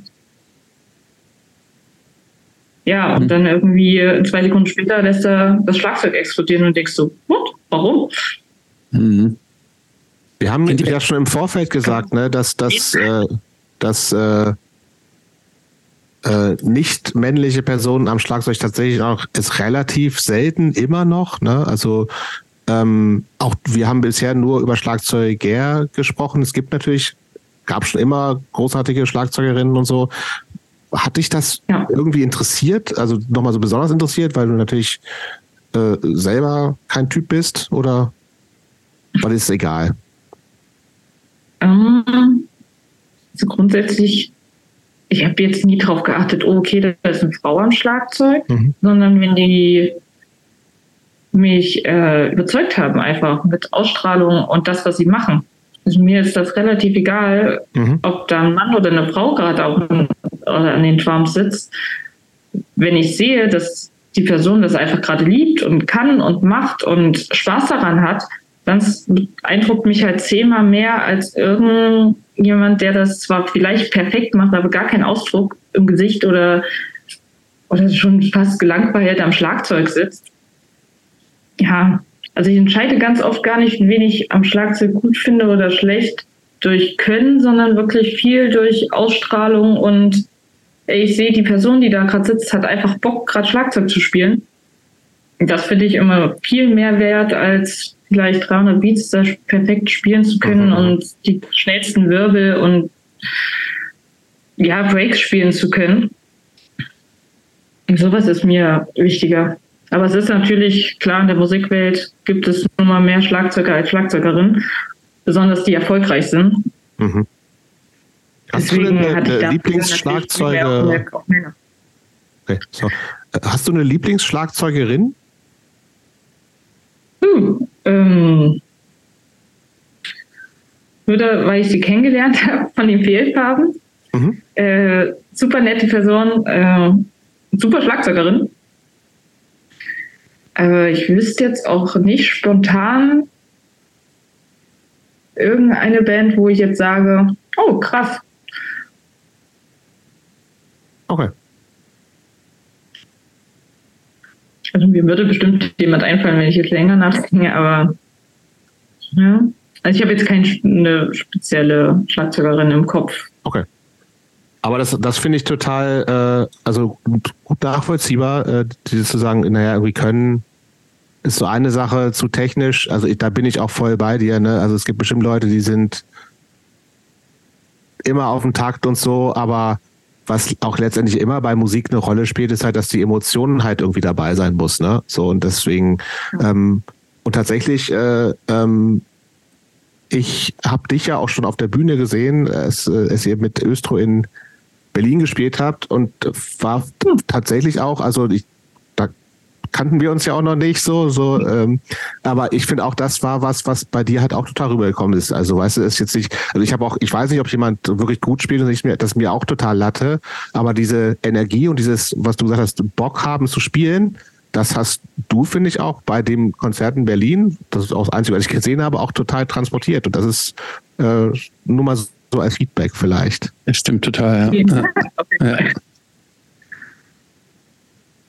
Gut, äh, ähm, da, dann ging es aber relativ schnell, also nee, diese erste Band. Also wenn ich, äh, ich habe so ein Interview mit dir, es gab mal so, auch so, ein, so es gibt so eine Schlagzeugerinnen-Rubrik im Ox, da wurdest du mal ähm, interviewt und hast auch schon jetzt, also es, es, gab diese Band schon, hast du ja auch schon gesagt, die hießen aber noch anders, aber du hast dann irgendwie zumindest in, in Interview gesagt, okay, machen wir zusammen weiter, ich will aber einen neuen Namen haben, Never Wanted. Die Band gibt es nicht mehr. Wie lange gab es die und was waren da so für dich die Highlights? Ich glaube, die Band gab es knapp zwei, bis Corona. Mhm. gab es die Band. Ähm, die Highlights. Also ich glaube, ich kleinere Konzerte wie mit den Razors zusammengespielt. So für mich war das, okay, es war die erste Band, die ich in Hamburg gesehen habe. Jetzt stehe ich mhm. selbst mit denen auf der Bühne. Das war für mich so auf jeden Fall ein persönliches Highlight. Oder auch die Emils, auch mhm. Hamburger Oldschool Punkband. Mhm. Ähm, wir hatten nicht viele Auftritte. Ich glaube, wir hatten zehn Auftritte, fast alle in Hamburg, sehr klein. War natürlich cool. Also ein riesen Highlight, außer das Konzert, war auch das letzte Konzert äh, mit den Razors mhm. in Corona-Zeiten dann schon. Mit keiner da klatschen, so. Oh Gott. Also alle mussten wirklich sitzen. Es durfte wirklich keiner klatschen. Es war eine ganz verrückte Show irgendwie. Ähm, Braucht man das ist ein bisschen schade. Richtig, oder? Ja, ja. Die erste Band und dann kann man nicht so alle Emotionen rauslassen. Ja, Wobei es natürlich super in Ordnung. Also ich war froh, dass ich überhaupt auf der Bühne stehen durfte oder sitzen, ja gesagt, ja. dass überhaupt so was irgendwie machbar war. Ähm, da bin ich schon sehr glücklich gewesen zu dem Zeitpunkt, ja. Okay, aber es ging das dann ja auch relativ schnell mit den mit Östro los, ne? Es müsste eigentlich ja fast parallel gewesen sein, wenn, wenn du sagst, das war die, die, äh, die eine Band gab es bis Corona und du bist 21, glaube ich, bei Östro eingestiegen. Ähm, ja, offiziell glaube ich 2019. Also ach, ähm, so. das war auf der Beerdigungsfeier von dem besagten äh, Razors-Mitglied, der leider verstorben ist, 2019, glaube ich. Und Martina hatte ja heute erst so wieder eigentlich nur für ein Konzert oder so, glaube ich, zusammen ja, auf die Bühne stellen, auf die Beine stellen. Und weil ein paar mich durch Never Wanted kannten, hatten sie zwei, drei Mal natürlich meinen Namen erwähnt, dass ich Schlagzeug spielen könnte. Und dann kam Martina ganz spontan zu mir und hatte gefragt, ob ich Bock hätte, Zeit hätte. Und ich hatte zu dem Zeitpunkt schon fast die gleichen Freunde wie Martina, auch wenn wir ja, knapp 40 Jahre auseinander sind. Mhm. ähm, ja, getroffen, ein paar Lieder gelernt und hat geklappt. Kanntest du die, Band, Band damals ja. schon? Äh, nein. Östro 400 war. Nee. Ich habe die auch tatsächlich ja erst so jetzt, jetzt quasi kennengelernt vor, also jetzt vor ein paar Jahren ist es schon auch schon, aber also bevor wir diesen Podcast gestartet hatten, war, also vielleicht habe ich den Namen mal gehört, mit ziemlicher Sicherheit, aber keine Musik tatsächlich. Du kennst ja, das schon lange, ne? Ja, ja. ja, ich kenne die schon, ich kenne die schon, ich kenne die schon lange. Ich habe auch die, äh, die durch dick und dünn äh, war mhm. tatsächlich, war mit Sicherheit einer meiner ersten 20 Platten. Oha. Und die äh, genauso wie die ähm, Seven Inch, wo Meerschwein drauf ist. Äh, ich weiß gar nicht, wie heißt die, die A-Seite? Der Vampir. Auch so. Gibt's auf jeden Fall. Ja. äh, aber hat sich, hat dich die Band, ähm, gut, ich meine, dass du, dass du ein Fable für so alten Punkrock ähm, hattest, geschenkt. Östro waren aber jetzt ja Band. noch spezieller. Ne? Ja. Ne? Also, also keine Gitarre, ähm, Saxophon, und dann äh, auch irgendwie so ein, so, so, so ein E-Piano, noch nicht mal ein Synthesizer. Äh, hat sich das für dich von Anfang an total faszinierend angehört oder war das am Anfang auch erstmal so ein bisschen weird? Mhm, am Anfang war es so, ich sehe es als Chance, glaube ich. Also mh, zu dem Zeitpunkt wollte ich eh viel Musik machen mhm. und ich wollte halt auch auf jeden Fall irgendwie mal was anderes machen. Und es war so spontan und sie hatten so nett gefragt und es hat halt sofort geklappt, irgendwie, dass ich mich auch super gut mit dem verstanden hatte. Ähm, es war für mich nicht merkwürdig oder tja, ja, kennt man nicht so mit dem Saxophon, mit dem Keyboard, ist jetzt nicht das Classic. Aber ich war noch nie so ein Fan von, ja, man muss eh alles so machen, wie es jeder erwartet, sondern ich fand es ziemlich cool, dass es halt keine E-Gitarre gibt, dass es halt viel Bass gibt und äh, Saxophon. Das war mir zu dem Zeitpunkt auch neu. Ich kannte keine Band so wirklich mit Saxophon. Ähm, aber ist ja auch diese alten Songs haben ja eine krasse die haben ja eine krasse Energie auch. Die gehen ja mega nach vorne, ne? Also das ist ja schon so. Ja, ja man hört, dass da, dass da keine Gitarre dabei ist, aber das hat, ich finde, ich bin ein Riesenfan von den Sachen jetzt. Also bin gerade jetzt auch in Vorbereitung nochmal angehört, denke mir, das ist schon echt ganz schön geil. Also auch, weil es natürlich anders ist, aber trotzdem auch so eindeutig, also hat natürlich auch so NDW-Anleihen natürlich, ne, so ein bisschen vom, aber eindeutig Punk auch gleichzeitig. Also ich, ich bin, also kann auch die Faszination total nachvollziehen. Es ist ja auch nicht nur die Musik, sondern ist, da, da ist ja auch ganz viel Wut irgendwie so in der, zumindest in den, in den, äh, in den frühen Östro-Sachen, textlich ja auch also zumindest für die Zeit äh, sehr speziell. Ähm, viel auch, viel auch so Texte, die bewusst angeeckt sind mit so üblichen Stereotypen. Viel auch was so sehr äh, zu der Zeit und auch heute, glaube ich, noch nicht so vertreten, sehr offensiver Umgang mit weiblicher Sexualität. Äh, haben dich die Texte irgendwo waren die auch irgendwie ausschlaggebend oder war für dich immer nur die Musik äh, das Wesentliche und die Texte waren so, wie Aussage war so, wie sie, wie sie war? Mhm. Nö, mir kam eher irgendwann die Frage auf, warum wurde das überhaupt zugeschrieben? Also um was geht es da eigentlich gerade, was da so gesungen wird? Mhm. Ich hatte auch zur ersten Probe, ich weiß nicht, fünf, sechs, sieben Lieder, die ich da lernen sollte. Und ich war ja noch am Anfang vom Schlagzeugspielen. Also ich mhm. habe zu dem Zeitpunkt ein Jahr vielleicht gespielt. Mhm. Mit anderthalb Jahre. Pause also zwischendurch, ne? Richtig, äh, das war für mich eh alles. Hoffentlich mögen sie mich und hoffentlich äh, schaffe ich es irgendwie, dieses Schlagzeug zu spielen. Mhm. Ähm, ich glaube, für jeden ist es schwer, erstmal Lieder zu lernen, die man gar nicht kennt, also noch nie gehört hat in seinem Leben ich konnte sehr froh sein, dass die Originalschlagzeugerin ähm, nicht so viele Beats konnte. Hm. Und dadurch, das war so mein Glück ein bisschen. Ich fand es einfach mega interessant. Ich fand es mal eine andere Art von Texten, da ich eher in diesem englischsprachigen ähm, Punk zu Hause war, war das total neu so ein bisschen für mich, aber auch irgendwie auch wieder das Gleiche so auszudrücken, was einen halt gerade stört. Und die meisten Texte sind ja leider noch mega aktuell, auch wenn sie mhm. vor 40, 50 Jahren geschrieben wurden. 73, mhm. ja, 50 Jahren. 40 Jahren. Ähm, ja, ich fand's cool in dem Zeitpunkt und dachte, ja, ich glaube, wenn ich mal irgendwie ein bisschen mehr äh, mit der Musik erreichen kann, ist das auf jeden Fall ein sehr guter Weg. Na klar. Und hast du dann, als du angefangen hast, die, also wie, wie läuft das? Ähm, hast du versucht, das möglichst originalgetreu nachzuspielen oder hast du gesagt, ich, ich gebe dem jetzt so den Sandy-Twist und mach da, also gebe dem so meine eigene Drumnote? Ich habe versucht, alles komplett original nachzuspielen. Also wir hatten beides erzählt, beides war, wäre in Ordnung gewesen. Ich hätte mir was eigenes ausdenken können. Aber dafür war ich, glaube ich, noch ein bisschen zu neu am mhm. Schlagzeug. Mhm. Ähm, dass mir halt super schwer fällt, einfach was ganz Neues mir auszudenken. Deswegen bin ich da schon an den Classics dran geblieben.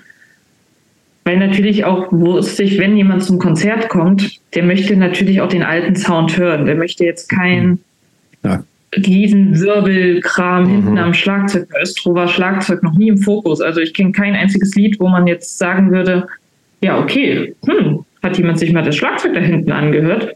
Mhm. Hätte ich zumindest. Deswegen wollte ja, ist ein Begleitinstrument da auf jeden Fall eher, ne? Richtig, das, der Fokus liegt auf Martina und Bettina mit Saxophon und ähm, Keyboard mhm. und dem Bass. Und ich finde da, was sehr selten ist, dass das Schlagzeug doch eher so im Hintergrund ein bisschen zwar mitarbeitet, aber halt nicht zu auffällig ist oder sogar Sachen übertönt. Mhm. Als du, äh, du hast eben schon gesagt, du ihr hattet große äh, Schnittmengen schon im Freundeskreis, ähm, aber als du dann mit diesen ähm, mit den äh, mit diesen äh, Frauen dann in der Band zusammengespielt hast und äh, in der Band zusammenspielen, das bedeutet ja auch viel Zeit miteinander verbringen, Konzerte spielen, sehr eng dann über Dinge reden, an Dingen arbeiten. Ähm, hast, was waren so die Gemeinsamkeiten in, in der Sicht der Dinge und äh, gab es auch irgendwelche Differenzen, wo du gesagt hast, hm, we agree to disagree sozusagen?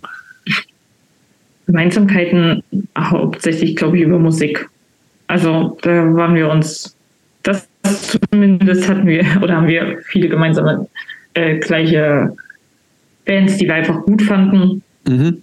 Bis dann auch irgendwann, ähm, am Anfang ist es natürlich immer ein bisschen schwierig. Ich bin relativ jung. Wenn ich dann ankomme, oh ja, mit einem Ramones-T-Shirt, äh, ja, mir zu glauben, sage ich mal, dass ich wirklich diese Musik liebe und nicht einfach bei M oder sonst wo mir so ein T-Shirt kaufe und keine Ahnung habe, was da eigentlich draufsteht. Mhm. Also als ich das quasi überzeugend anscheinend rübergebracht habe, dass man mir vertrauen kann, was die ältere, für mich ältere Musik ähm, angeht, war da auf jeden Fall schon mal das Eis gebrochen. So ein bisschen auch die Filme. Ich kenne halt auch viele alte Filme mhm. ähm, oder ältere Filme, Klassiker, die, äh, wo man auch viel drüber reden kann. Mhm. Aber ist, glaube ich, ganz logisch, dass ich auch teilweise eine andere Meinung hatte als der Rest, wenn man mhm. 35 bis 40 Jahre auseinander liegt. Total, da liegen ja zwei Generationen dazwischen so, ne? Mhm. Richtig, so, mhm. ähm, womit ich ganz anders aufgewachsen bin oder irgendwas nie erlebt habe, so wie äh, anderes erlebt haben oder diskriminiert wurden oder sonstiges, was ich gar nicht kenne, auch wenn ich eine mhm. Frau bin. Ich wurde nie irgendwie diskriminiert in meinem Leben, weil ich eine Frau bin ähm, Gegensatz halt zu Bettina oder Martina, was halt eine ganz andere Zeit war. Voll. Ähm, dadurch sind mir natürlich andere Sachen auch viel wichtiger oder unwichtiger mhm. als anderen in der Band. Also da, ja, man konnte sich immer einigen, sage ich jetzt immer so. Es gab da jetzt nie irgendwas Böses. Jeder hat seine Meinung gesagt und dann wurde die auch akzeptiert und toleriert. Mhm. Ja, also da gab es nie irgendwelche böse keine Ahnung, Aussagen oder irgendwas, dass man sich da mal gezopft hätte oder sonstiges. Mhm. Wie war das denn, als ihr die ersten Konzerte gespielt habt? War das total cool für dich oder war das schon auch so ein bisschen. Und wichtigste Nachfrage, war da irgendjemand unter 50 im Publikum? ich? Du, genau. du, warst aber nicht im Publikum, du warst auf der Bühne. Ähm, ich hätte eher erwartet, dass äh, das äh, Altersdurchschnitt höher ist, aber es galt immer vorne eine junge Gruppe, die sogar teilweise jünger ist als ich. Also bis heute bei jedem Konzert, man hat immer, ja, der Großteil ist natürlich über 50, äh, mhm. aber vorne tummeln so ein paar, die sogar ein bisschen Zirkelpit, Moschpit machen. Gibt es, die auch alle Texte mitsingen. Ich bin immer ganz verwirrt. Ähm, und erste Konzerte waren für mich das Schlimmste. Mhm. Also äh, ich glaube, ich war zwei Wochen vorher so aufgeregt, als der erste richtige Konzert war am Astra in Berlin. So 1400, groß, ja. Oh, ja. Mit den Fehlfarben zusammen. Ah, das höchste, okay. was ich gespielt hatte, war zu dem Zeitpunkt 20 Minuten für einen Kasten Bier und vor 20 Leuten. Ja, krass. Das war meine Welt, in der ich mich befand. Ähm, dann hatten wir da auch noch ein Kamerateam, weiß ich noch, was die ganze Zeit ah, hinter uns okay. her Das war ah. für mich. da kam noch so ein Koch, der irgendwie gefragt hat, was ich essen möchte nach der Show und ich war komplett überfordert in meiner Welt. Also man hat mich nur Toilette rauchen, Toilette rauchen gesehen. Mhm. Aber ging irgendwie doch ganz gut. Besser als gedacht auf jeden Fall. Warst du da, Christopher? Nee, ähm, ich, ich konnte da tatsächlich nicht. Ich glaube, es gab entweder ich war nicht da oder es gab irgendeine andere Show, wo ich, für die ich mich dann entschieden habe. Aber ich weiß, äh, dass das Konzert war und ich war nicht da. Die Hosen hatten parallel gespielt. Wer hat da gespielt? Die Hosen, wenn das das Berlin-Konzert war. Ah, da, war Christopher, glaub, da war Christopher, glaube ich, auch nicht. Nee, da war ich auch nicht. Ähm, Parallelkonzert? Ja, immer tausend Konzerte in Berlin. Ja. Aber ich erinnere mich auch, dass, also ja. ich erinnere mich noch an die, an die Plakate und äh, Genau, hat, da nicht auch noch jemand, hat da nicht auch noch jemand aus den Fehlfarben und euch und Östro gespielt? Ich bilde mir an, jetzt noch irgendjemand ja. gegeben. Schied, war das mit Schiedok? Ich glaube, ich habe jetzt viermal, dreimal in Berlin gespielt mit Östro. Ich glaube, Schiedok hieß die Band. Ja. ja. das kann sein. Aber ich kann auch sein, dass es ein anderes ja, Berlin-Konzert war. Ist auch egal. Ja, ähm, ich glaube, ich erinnere mich auch. Ja. Puh, und dann, äh, was war das nächste große? Also das ist natürlich ein Sprung so von 20 Leuten zu 1200 äh, mit, äh, mit äh, Kamerateam und äh, da gab es dann aber auch so richtig schöne Bademäntel sicherlich hinter der Bühne, oder? Und so und so äh, so warme Handtücher gab es sowas und natürlich auch nur Champagner, äh, kein kein Astra Dosenbier mehr. Ja, ich habe hab gerade kurz mal nachguckt. Tatsächlich hat äh, am Skisauk gespielt und äh, unser auch Ex-Gast äh, Vom Ritchie hat aufgelegt, zumindest steht es auf dem Plakat. Ja, der war krank oder der war, musste, äh, musste Benosen spielen, offensichtlich, wenn die parallel gespielt haben. Stimmt. Ja, oder hatte Pro, irgendwas war da. Aber der war nicht Aber, da. Er war nicht da, das weiß ich. Äh, mehr weiß ich okay. leider nicht mehr. Okay, okay. Achso, das nächste größere Konzert. Ja, gute Frage. Es gab sehr viele, also irgendwann bei mir war das mit der Aufregung halt super, super schlimm, weil ich einfach nicht verkacken wollte in dem Moment. Mhm. Ähm, da hat man eine Fangemeinschaft, die halt schon da ist, die die Lieder kennen und die wollen natürlich auch die Songs hören und nicht jemand, der, keine Ahnung, so schnell spielt, dass man gar nichts mehr versteht oder ständig irgendwelche Fehler macht. Ähm, also bei mir war das immer so komplett Lampenfieber, Aufregung hoch 20 zum Glück meistens, sobald der erste Schlag ist, ist es vorbei. Dann genießt man die Show. Und wenn dann ein Fehler passiert, ja, dann passiert ein Fehler, kann ich auch nicht ändern. Mhm.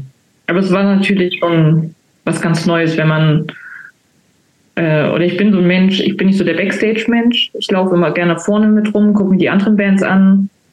Und da kam ein, war auch in Berlin, kam ein Mann zu mir und hatte gefragt, ob äh, es Autogramme geben wird oder sowas. Und ich meinte, ja, die kommen bestimmt danach zur Bühne, äh, zur, zum Merch und verkaufen mhm. bestimmt noch irgendwas und gibt bestimmt auch Autogramme. Ja, bis ich dann halt nach der Show selbst dahinter stand und er sich dann zehnmal auch bei mir entschuldigt hatte, warum äh, ich dir nichts gesagt hätte, dass ich zur Band gehöre. Mhm.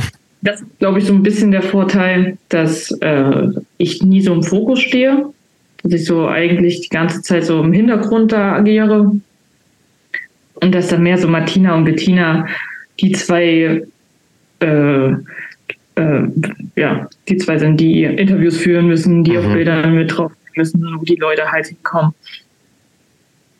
Ja, ich muss ja. ihm tatsächlich so ein bisschen widersprechen, denn ich habe das äh, ähnlich empfunden wie, wie Jobs. Ich finde, du hast schon eine starke Präsenz auch in der Band. Auch, auch, mhm. auch äh, wenn äh, obwohl du Schlagzeugerin bist, ne, wo man ja schon räumlich so ein bisschen weiter hinten äh, ist, und obwohl natürlich diese die beiden Frontfrauen nenne ich jetzt mal natürlich auch sehr prägende Rolle haben. Ich finde schon, du du also du du stichst als Schlagzeugerin deutlich heraus, so ähm, äh, und zwar nicht nur durch Spiel, sondern gerade das, was du gesagt hast, durch durch so eine äh, man merkt eine wahnsinnige Energie und eine Spielfreude, merkt man die an.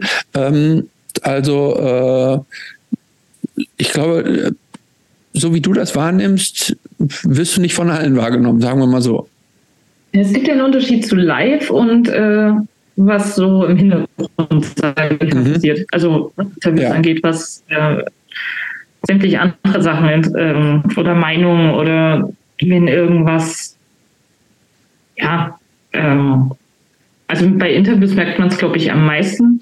So, ich stehe zwar damit rum, aber mhm. es interessiert halt keinen. Also mhm. weder äh, die Bassistin Anja oder bei mir, wir stehen halt da immer nur rum, trinken unser Getränk und äh, das war's dann halt. Mhm. So, ja, nach den Shows, wenn dann irgendwann die Leute wissen, okay, man gehört auch mit zur Band, dann ist auch noch mal ein bisschen was anderes. Äh, weil von den Rest wird zum Beispiel keine Selfies gemacht. Es steht ganz groß, bitte keine Selfies. Und da ich ja noch relativ jung bin, bin ich meistens die, die Fotos machen muss. Also da steht man schon mehr im Fokus, aber hm. so außerhalb von der Bühne. Achso, Moment, damit ich das richtig verstehe. Zu dir kommen denn tatsächlich nach den Shows Leute hin und wollen mit dir Selfies machen?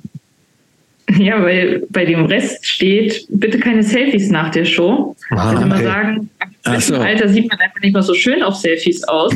Und dann ah. sagen die meisten ja, aber du kannst zu Sandy gehen, mit ihr ein Selfie machen, weil sie ist noch jung.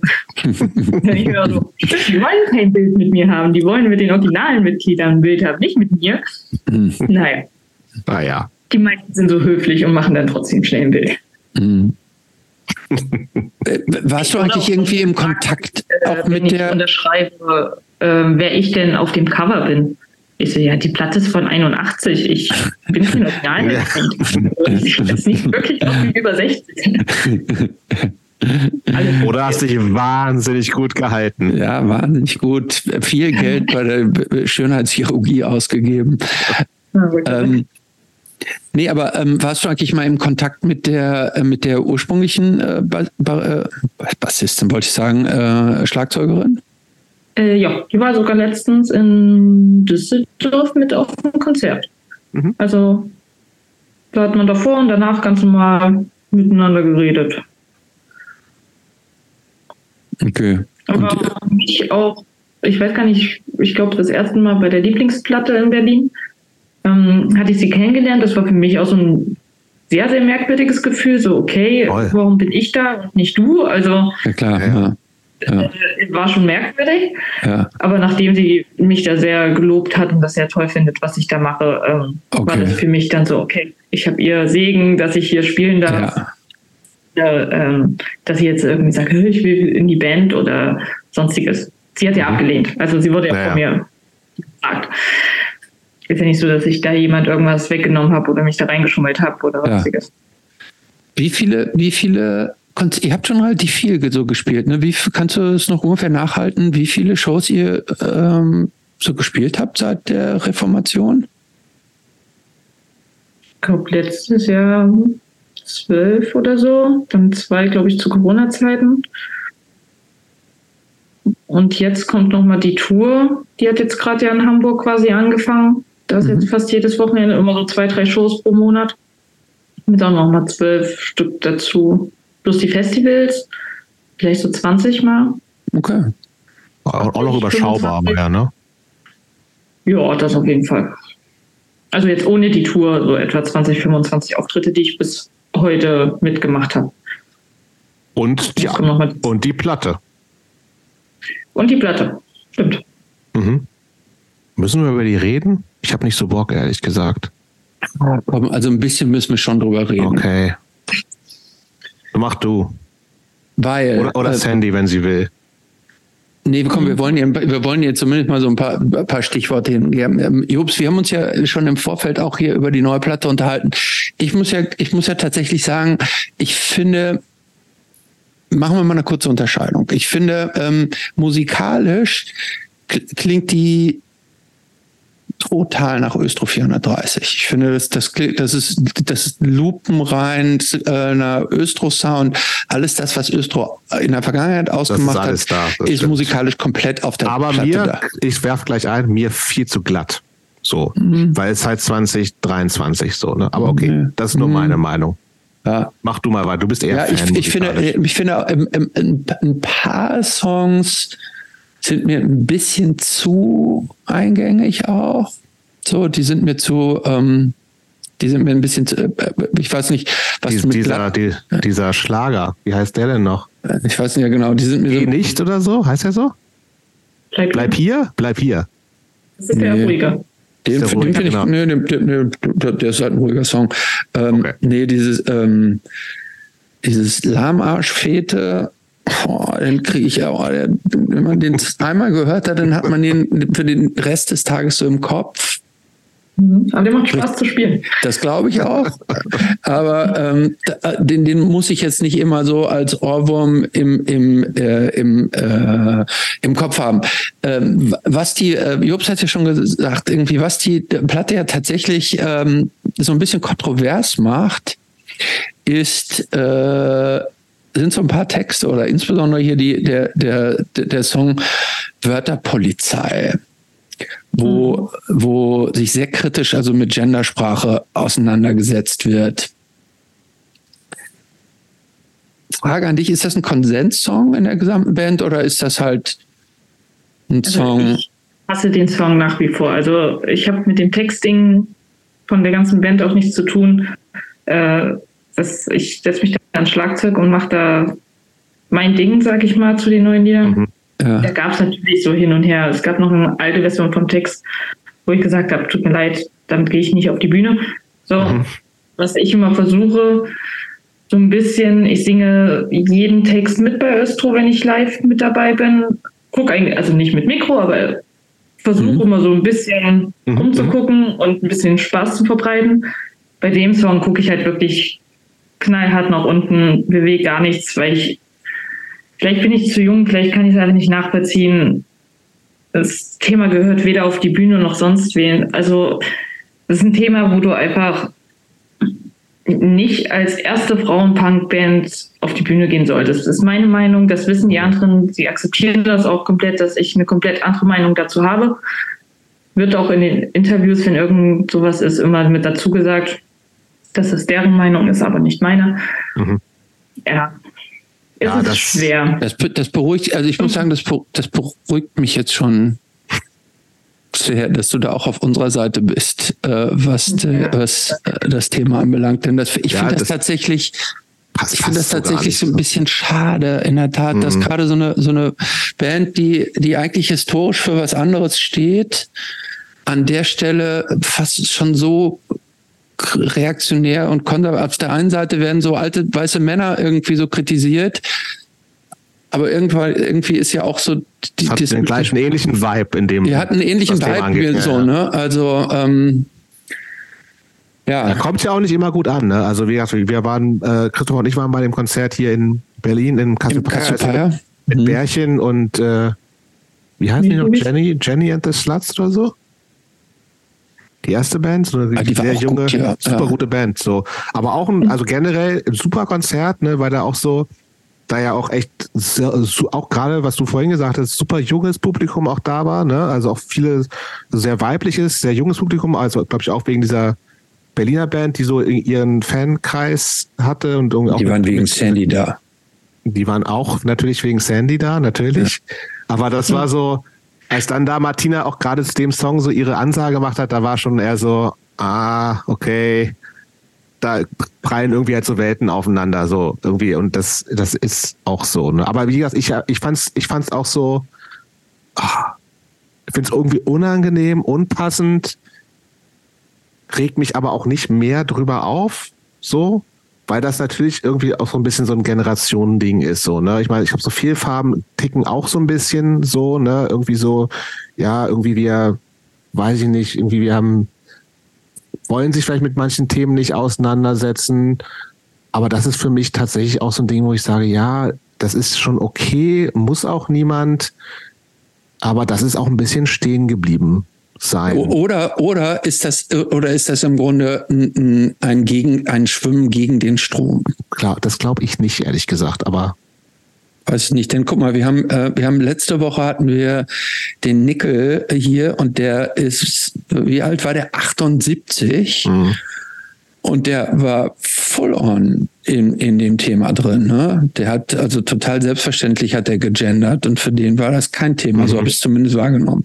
Aber gut, nicht, nicht, ähm, nicht alle Menschen sind gleich und Nö. man muss ja auch unterschiedliche Meinungen ähm, akzeptieren, selbst wenn man. Aber, und ich habe aber auch nicht das Gefühl, dass das irgendwie jetzt für, also ich glaube, es gibt dann schon Leute, die sagen, ja, finde ich bescheuert, braucht die neue Platte nicht, hör mir das nicht an. Aber generell hat das, glaube ich, auf die Band jetzt nicht großartig negative Auswirkungen. Also da wird ja immer auch alles genauso von, da gibt's Taz präsentiert und Ox und bla bla bla. Also es ist jetzt nicht so, dass da die gemeine Vocal Cancel Culture alles niedermäht wegen einem so einen Text, oder? Äh, nein, das nicht. Also mir ist halt nur aufgefallen, dass die Leute sind zu mir immer gekommen, also nach den Konzerten. Ich bin nur mal die Jüngste und mhm. Hatten halt mich gefragt, warum ich dann überhaupt sowas mitmache. Mhm. Das ist dann irgendwann nach dem zehnten Mal unangenehm, besonders wenn man die Texte einfach nicht selbst geschrieben hat und auch nicht dahinter steht.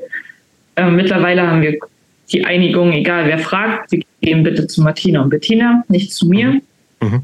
Äh, die sollen bitte ihre Meinung über den Text sagen, warum sie Dinge so geschrieben haben und was auch immer. Also ich glaube, es gehen ja auch immer welche raus aus dem Konzert. Es gab auch schon kurz Buhrufe oder Mittelfinger mhm. oder so, dann gehen die mhm. kurz und zwei Lieder später kommen die dann wieder. Also mhm. das ist auch, für mich ist das halt auch so ein legitim. Thema, ja, vielleicht nicht zu jung, zu alt. Äh, es kann jeder machen, bitte wie er möchte, aber sobald man, finde ich, irgendwo von mehreren Leuten gehört wird, sollte man sich einfach mal ganz kurz anpassen. Es tut niemand weh mich stört es nicht, wenn es irgendwo steht, gesagt wird oder sonstiges. Also ich verstehe nicht, warum man sich da so sehr gegen lehnen kann. Man muss es ja nicht im privaten Feld machen. So. Da kann man ja in sich machen, was man möchte, wenn man damit niemand verletzt. Wenn alle deine Freunde das genauso sehen, ist das doch vollkommen in Ordnung. Aber sobald man ein bisschen was in der Öffentlichkeit macht, finde ich einfach, es gehört heutzutage dazu. Dann macht man das und fertig. So, mhm. so tut man keinen weh, so beschließt oder schließt man alle Menschen mit ein ohne dass sich jemand ausgeschlossen fühlt. Und die Sache ist doch gegessen. Ist meine Meinung. Also. Mhm. Okay. Klarer, klar, klar gemacht, wo du stehst. Finde ich gut. Ähm, müssen, müssen wir noch mehr sagen? Also wie, also musikalisch finde ich auch vieles cool, keine Frage. Aber ich habe mir die Frage gestellt, ist, ist zu glatt, aber im Vergleich ja. zu den alten Sachen, die ich echt gerade ich fand, ähm, zu den, geil fand bei den Texten habe ich immer mir tatsächlich die Frage gestellt, äh, das fand ich auch äh, den Song, den wir eben schon erwähnt haben, Lahmarsch, Fete, ähm, das Wort Fete habe ich, glaube ich, schon seit ich weiß nicht wie viel Jahren überhaupt nicht mehr gehört. Ich musste dieses Wort überhaupt erst mal wiederfinden, dass ja Fete der Begriff für Party war, so, ne? Mhm. Ähm, benutzt du das Wort Fete, ähm, Sandy? Als für Party? Eine Fete? Ich glaube, ich sage nicht mal Party, weil. Oder was sagst du? Wie, wie sagt man denn sonst Feier? Ich habe es auf jeden Fall. Ich glaube, ich bin so ein Feiermensch. Feier. Wenn ich das sage, sage ich Feier. Feier. Ich. Fete. Aber Peter, also ist für mich, der Begriff ist normal für mich, aber sagen tue ich ihn, glaube ich, auch nicht. Okay. Also, egal.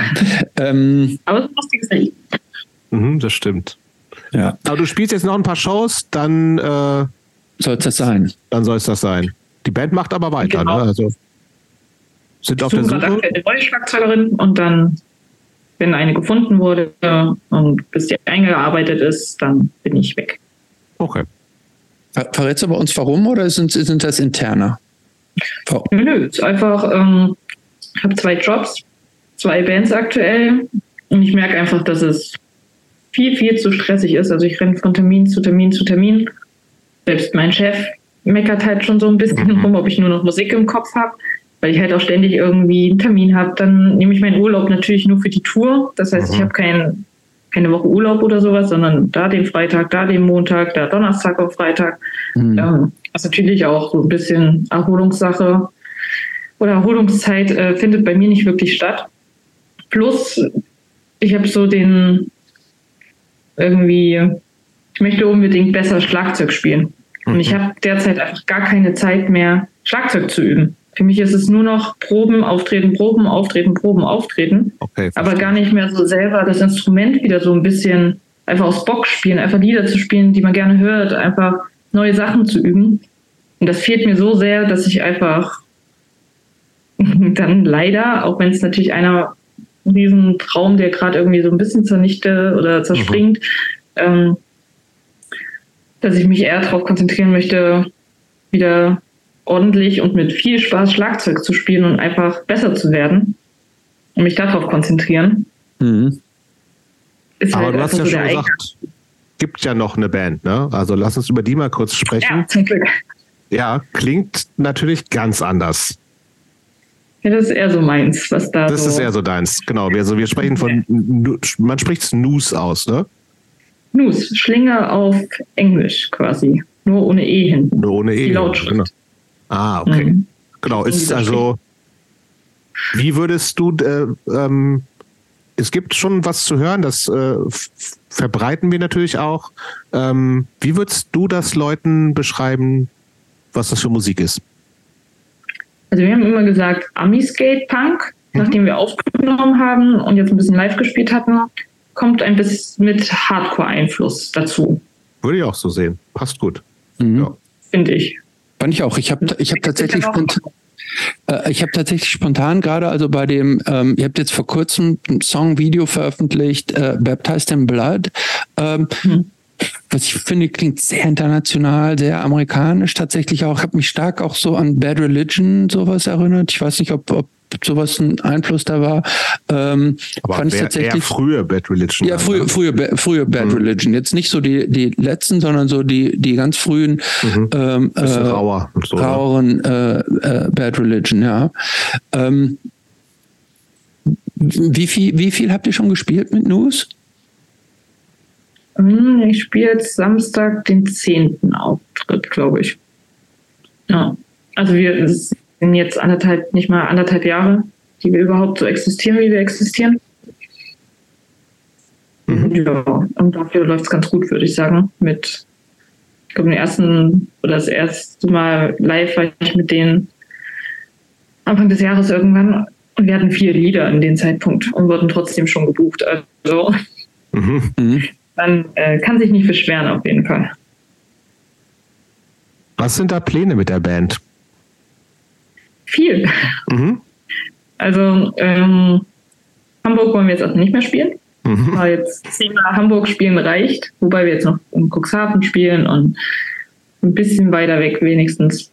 Aber Festivals wirklich ein bisschen verbreiten, aus Hamburg rauskommen, ähm, in Deutschland ein bisschen rumspielen mal gucken, wo es hinführt. Uhren geht zeitlich theoretisch auch? Ja, zeitlich, ja. Das klappt schon irgendwie alles.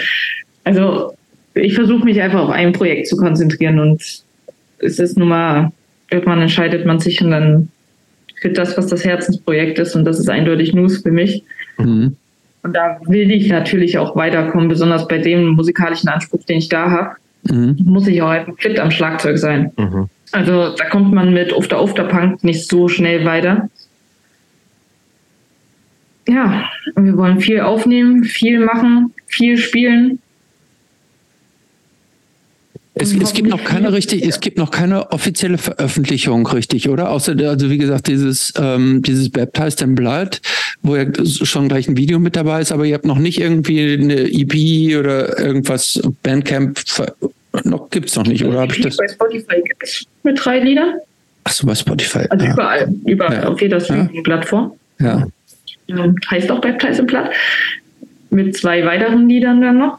Ja. Ähm, jetzt wollen wir erstmal noch ein bisschen aufnehmen. Drei mhm. Lieder drucken zu lassen, ergibt noch nicht so viel Sinn. Mhm. Aber hoffentlich nächstes Jahr dann das Album. Je nachdem, wie es läuft, Lieder sind quasi in der Mache, werden gerade geschrieben, ganz fleißig. Und dann hoffen wir, dass nächstes Jahr zumindest entweder mehrere kleine EPs, was ja heutzutage anscheinend besser läuft als ein großes Album. Mhm. Finde ich schrecklich. Gucken. Ja. Ähm, fühlt sich das eigentlich anders an? Du hast jetzt ja bei Östro nur mit Frauen zusammengespielt. Jetzt bei News sind außer dir, glaube ich, nur Typen drin. Fühlt sich das anders an? Ist das anders? Ich habe eh mehr männliche Freunde als weibliche. Also ich weiß nicht warum, aber ich komme damit. Es ist nicht anders. Also das würde ich jetzt nicht sagen. Es ist vielleicht ein bisschen. Es kann auch das Alter sein. Also so pauschal kann man das auf gar keinen Fall sagen, dass da irgendwie diesen Unterschied ist. Mhm. Natürlich das eine wirklich, wo ich sage, okay, es sind Freunde, denen ich auch auf Konzerte und sonstiges mhm. gehe, die ich halt einfach schon länger kenne, wo ich ähm, bei jedem Satz mit dabei bin, wie das Lied entstanden ist, mhm. wo man im Proberaum noch mit rumhängt oder am Wochenende sich noch trifft auf ein Konzert. Was ich mit Östro jetzt nicht so habe, ja, mhm. man sieht sich auch mal auf ein Konzert, aber das ist schon mehr bandintern alles gehalten. Es geht fast immer nur um Musik. Man redet jetzt nicht so viel über private Angelegenheiten. Mhm. Klar, gibt es da eine Story und gibt es da wieder eine Story. Das ja. Ähm, aber ich glaube, dadurch, dass ich bei Östro auch gar nicht so in der Planung mit dahinter stecke, das macht ja viel das Label oder ähm, wie ein Merch aussehen soll oder sonstiges, da sage ich ja, okay, finde ich gut oder nicht. Und bei News setze ich mich halt hin, mal mit und dann tausend verschiedene Varianten. Das ist halt komplett was anderes. Ich glaube, dadurch, dass ich da mehr im Prozessen einfach mit drin bin, fühle ich mich da vielleicht, also nicht wohler, würde ich jetzt nicht sagen, aber ist komplett was an, schon was anderes. Aber das ist unabhängig, weil das jetzt drei Männer sind oder drei Frauen, das ist, mhm. da gibt es jetzt keinen großen Unterschied. Trinkfest sind sie auf jeden Fall alle. ähm, ja, auf jeden Fall. Also wir, ich finde, das, das klingt sehr, ähm, sehr vielversprechend. Und wir sind, wir sind gespannt, äh, was da, was da noch draus wird. Ne, spielt denn ab, gibt es in Berlin irgendwas schon mal geplant, dass er hier nochmal spielt? Bisher noch nicht? Ja. Wollen wir jetzt nächstes Jahr nächstes Jahr angehen. Wir wollen jetzt noch ein paar Lieder schreiben, damit wir auch ein bisschen wechseln können. Wenn man mhm. immer die gleichen Songs schreibt oder spielt, wird es doch ein bisschen langweilig. Deswegen. Mhm. Covert ihr live irgendwas? Äh, derzeit ja, des Händens. Okay. Ähm, aber auch nur, das war so ein Notfallding eigentlich, weil wir keine Songs hatten, mhm. weil wir zu schnell auf die Bühne gekommen sind mit vier Liedern. Und wir mussten ein bisschen strecken und da bieten sich Cover immer ganz gut an. Naja, klar. Und Good Night, White White covern wir auch gerade aktuell. Wir mischen immer mal so ein bisschen. Was, was war das? Das habe ich gerade nicht aktuell ähm, akustisch nicht verstanden. Was war das? Good Night, White Pride. Ah, okay. Aber nicht das von Leukämie. Doch. Aha, okay. Das ab und zu. Aber mittlerweile haben wir jetzt sieben, acht Songs und so als Support spielt man meist eine halbe Stunde bis 45 Minuten. Die kriegen wir easy voll. Mhm. Ähm, ja, Deswegen Cover werden bald wahrscheinlich auch nicht mehr existieren. Hm. Gut, aber wie gesagt, Gut. wir äh, verlinken da, verbreiten das alles, also äh, können sich alle anhören. Man findet es auch relativ schnell, wenn man danach sucht mit NOOS Band Hamburg. Also alle, die jetzt interessiert sind, bitte mal anhören.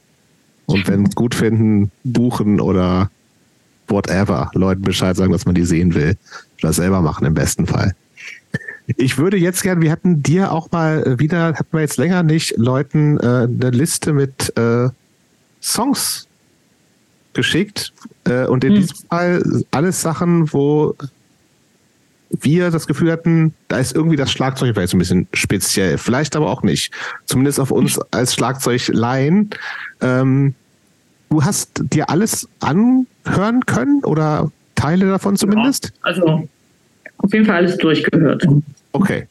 Sollen wir einfach mal der Reihe nach durchgehen und du sagst, äh, du sagst, was, was dir da so hängen geblieben bist. Du sagst vielleicht Band und Titel und dann was, was dir dazu durch den Kopf gegangen ist. Mhm. Was ich soll Band und Titel sagen. Ja, oder? Du, machen, dann erinnere ich mich wieder daran, welches Lied das war. Okay, fang, dann der erste Song, den wir, den ich auf der Liste hatten, war von einer Hardcore-Band namens Trial und der Song heißt Reflections. Mhm. Das war dieser, ja. Was ich da einfach, glaube ich, mega cool fand, sind diese, ich liebe Breaks an Schlagzeug. Also wer mal Schlagzeug spielt, einfach so ganz Mini-Pausen, so zack, zack, zack, zack. Das war mhm. bei dem Song, glaube ich, extrem immer rauszuhören. Stimmt, genau. Ja. Nee, das finde ich immer diesen Wechsel zwischen Break, Pause, Halftime und dann dreht man wieder mit einer Double Bass komplett am Rad am Schlagzeug. Und dann kommt wieder so eine relativ ruhige Stelle mit Breaks. Sowas ist immer, finde ich gut. Band kanntest du eventuell eher nicht, ne? Äh, nee, ist nicht so. Ich bin dann doch eher in der ja. Ja, anderen. Auch schon relativ alt. Also ich glaube, der ist äh, Songs von 1999, also Band gibt es, glaube ich, wieder ab und an mal. Spät. Genau, aber äh, zumindest nichts, was du irgendwie jetzt in mal zufällig im IOZ Erfurt hättest sehen können in den 2010ern oder so. Äh. genau. Gut. Machst du den nächsten Song, Christopher? Ja, als nächstes hatten wir von den Bad Brains den Song Soulcraft. Der ist von 1989 und war auf dem Album äh, Quickness drauf. Die Bad Brains kennt man natürlich, finde mhm. ich. Also sehr guter Schlagzeuger im Allgemeinen. Äh, äh, was war denn bei dem Song? Äh, hat er nicht relativ, also nicht entspannt vom Tempo her, aber ziemlich, ähm, wie sagt man, äh, ja, sehr genau gespielt auf das, was er da gespielt Also gar nicht mal so viel Wechsel und ausdrucksstark, das ausdrucksstark. Mhm. Stark, glaube ich, wenn ich mich recht erinnere, nicht so viele Pilz und sonst so viel Groovewechsel oder irgendwas, sondern relativ einfach nur sehr dominant am Schlagzeug und gar nicht, wenn ich es jetzt nicht verwechsel. Ähm, ich fand es auch interessant, Jobs, du hast den Song ja gewählt. Soulcraft mhm. ist ja eigentlich, erstens ist, ist das Album Quickness, ist jetzt, gehört jetzt nicht so zu den, zu den großen, zu, zu den ganz bekannten Alben Wie und ist ja auch eher so. Das ist ein Mega-Album. Ja, das ist ein Mega-Album. Ich will es ich gar nicht kritisieren, das ist ein Mega-Album aber es ist es ist jetzt kein, ähm, es ist, was ist das, was ist das dritte Album? Ja, ich glaube, ja. es ist das dritte Album, ne? Genau, ja. So, ähm,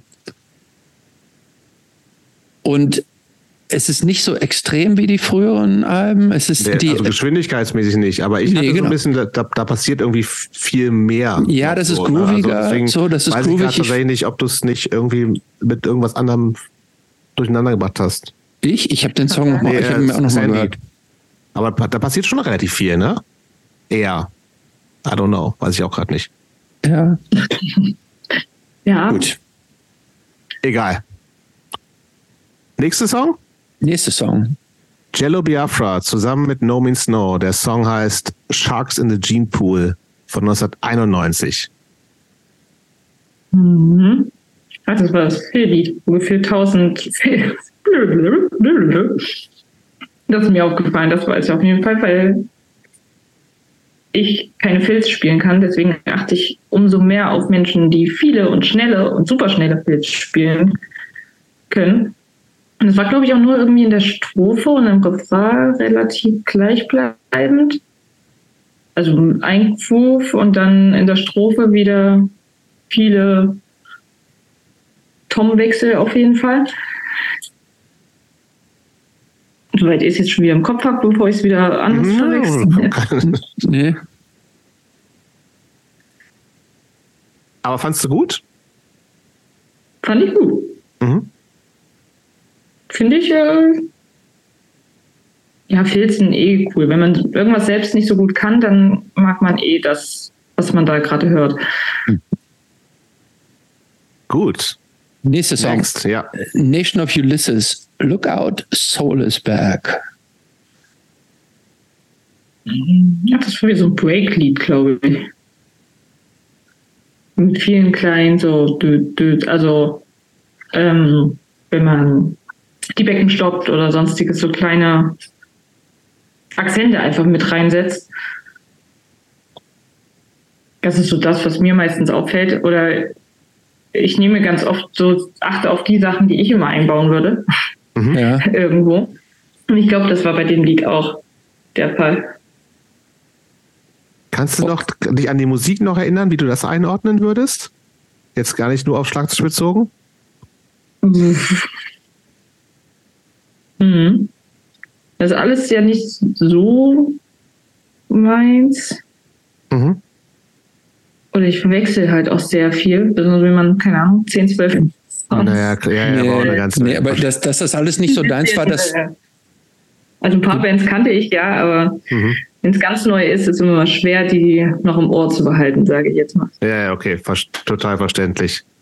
Und wir haben ja auch, wir müssen ja auch sagen, wenn wir diese Songs zusammenstellen, stellen wir die auch mit Absicht so zusammen, dass wir so ein bisschen darauf spekulieren, dass du die nicht kennst. Ne? Also das, wir haben jetzt be bewusst Songs gewählt, von denen wir, von, von denen, von, von einen, wo wir dachten, die sind möglicherweise außerhalb deines Radars. So, ähm, deshalb ist es ja manchmal. Also, ähm, ja, und auch sehr kurzfristig immer so. Ne? Also das wissen ja die Leute. Es ist jetzt nicht so, dass wir zwei Wochen vorher den Leuten sagen, hier, beschäftige jetzt mal damit, sondern du hast es vorgestern oder gestern gekriegt. So, ne? Mhm. Und, ähm, ja. Hat man ja durchaus auch andere Sachen zu tun, als sich äh, intensiv mit 10, 11, 12 Songs zu beschäftigen. Genau, als nächstes hatten wir aber eine Band, die. Ja, die äh, kannteste wenigstens. Ja, Descendants. Ja. Mag ich auch total. Toller Schlagzeuger. Also bei dem ist ja gefühlt alles perfekt abgestimmt. Von Schon, ne? Gitarre, Bass, also gefühlt geht die Gitarre ein paar Töne hoch und er schafft es mit seinem Schlagzeug auch irgendwie. Also das ist für mich wirklich perfekter Einklang so zwischen Gitarre, Bass und Schlagzeug. Und Gesang. Auch selten. Ja, also wie gesagt, der Song ist I'm the One, also ein relativ relativ neuer von dem Everything Sucks Album. Aber tatsächlich Bill Stevenson, so ein Schlagzeuger, der wirklich, also auch ich als jemand, der keine Ahnung hat, man merkt, boah, das ist, der ist einfach krass und achtet da alles weg und ist einfach so ultra tight und laut und super präzise, aber auch ultra kraftvoll. Also hat ja auch noch bei Black Flag gespielt und alles Mögliche. Also wirklich ein, ein merkbar krass guter Schlagzeuger. Also auch live geil anzugucken, finde ich so. Ja. Also, wo man cool. auch so denkt, irgendwie so, wenn der irgendwie, auch so, wenn man so Live-Videos jetzt auch noch von Descendants sieht und der Typ ist ja auch wahrscheinlich über 60 oder zumindest langsam daran und ach, ist einfach krass, macht Bock, dem zuzugucken, finde ich. Ja. Und Auf hatte der nicht, hatte der nicht auch irgendwann mal einen Gehirntumor? Genau, ja. Ja. Ja, also der, der, der musste das Schlagzeugspielen irgendwie wieder komplett neu lernen, weil der, weil die haben ihm irgendwie einen Kopf aufgeschnitten und dann Tumor rausgeholt. Das war richtig, ähm, das war richtig eine dramatische Krankheitsgeschichte. Mhm. Gut, nächste wahrscheinlich äh, eventuell nicht bekannt gewesen, eine Band namens Victims Family. Der Song heißt Power Trip von 1994. Kannte ich auch gar nicht. Was mir da noch aufgefallen war, ich hoffe, das war jetzt wieder das Song, ähm, dass äh, viel mit der Hi-Hat gespielt wurde, so ein bisschen. Also das ist so, was ich so rausgehört hatte. Dass da immer so viel Hi-Hat auf, so locker, also das mhm. Mhm. war für mich so das, was ich so mhm. ein bisschen ausschlaggebender oder was man nicht so allzu oft hört, auf jeden Fall dass so ein bisschen halt doch mal im Vordergrund stehen kann, zu so einem Standardbeat, oder nicht Standardbeat, das auf gar keinen Fall. Ähm, aber ja. Gut. Nächstes waren die Swing Kids mit dem Song El Camino Car Crash. Ich glaube, das war immer so ein Auf die Fresse Lied, oder? Glaube ich, oder? Ich bin mir nicht sicher, ob du es nicht mit Cockbust jetzt gerade verwechselt, was als ja, nächstes Cockbust war. ist so ein, ist so ein Ein-Minuten-Song gewesen, auf jeden Fall. Ja, dann vielleicht war das Was war das andere? Weiß ich, glaube ich, gerade. Okay, lassen wir weg. Genau. Dann sprechen wir vielleicht ganz kurz über Cokebus. Also das, der Song heißt Fuck Bar Culture, eher neu, mhm. 2007, ne? aber ist, ich glaube, der hat nicht mal eine Minute. Aber auch so eine Band, wo ganz viele Leute sagen, krasser Schlagzeuger. Ja. Hörbar für dich in, die, in, diesen 55 Sekunden oder wie lang der Song ist? Das war, wo es ruhig anfängt und auf einmal. Oder? Was ist das ja? Ja, das ist. Ja. Äh, nee, nee, nee. Ich glaube, der, der brettert von vorne bis hinten durch. Ja, ja. Echt? Es war der, ja. der kürzeste Song von allen. Zusammen mit Otto Boke B war das ja auch eher kurz. Ja, natürlich. Also, wenn man sowas ich frage mich nur mal, schaffen die Leute das wirklich anderthalb Stunden oder zwei Stunden Nein. durchzuhalten? Oder ist das dann Nein, aber die, der, weil die Songs alle so kurz sind, müssen die auch nicht so lange spielen. Das, das möchte ja, sich auch niemand länger als 20 Minuten anhören. Aber ich finde schon krass, wie schnell teilweise und trotzdem mhm. noch präzise zu spielen. Also ich hoffe, ich kann es auch irgendwann mal, aber jetzt auf jeden Fall noch nicht. Okay. Ähm, sollen, wir, sollen wir vielleicht mal gerade wir überspringen mal Beyond Pink? Ich würde nämlich zu ähm, Otoboke Beaver gehen, die japanische Band. Ähm. Mhm. Waren dir bekannt? Fragezeichen? Äh, nee, ehrlich okay. gesagt nicht. Was ist da hängen geblieben? Es war auch sehr schnell, wenn ich es jetzt mhm. richtig in Erinnerung habe. Ja. Sehr, sehr schnell und äh, ich weiß gar nicht, hatten die auf Englisch gesungen oder hatten die auf. Äh ich glaube, so beides, oder? Das weiß ich auch nicht. Der Song hat auf jeden Fall einen englischen Titel. Ja, aber hast, hast du es dir angehört oder hast du auch zufällig das Video gesehen? Ich, ja, ich mache immer so ein bisschen beides. Also ich habe so. Okay, das ist ein sehr relativ prägnantes Video, wo die mit so die ganze Zeit mit so einem 360 Grad Kamera oder Fisheye-Kamera total anstrengend anzugucken zu, zu dieser Musik, die irgendwie auch e, nicht easy listening ist. So. Ja, kommt drauf an, was man so gewohnt ist. Das stimmt natürlich.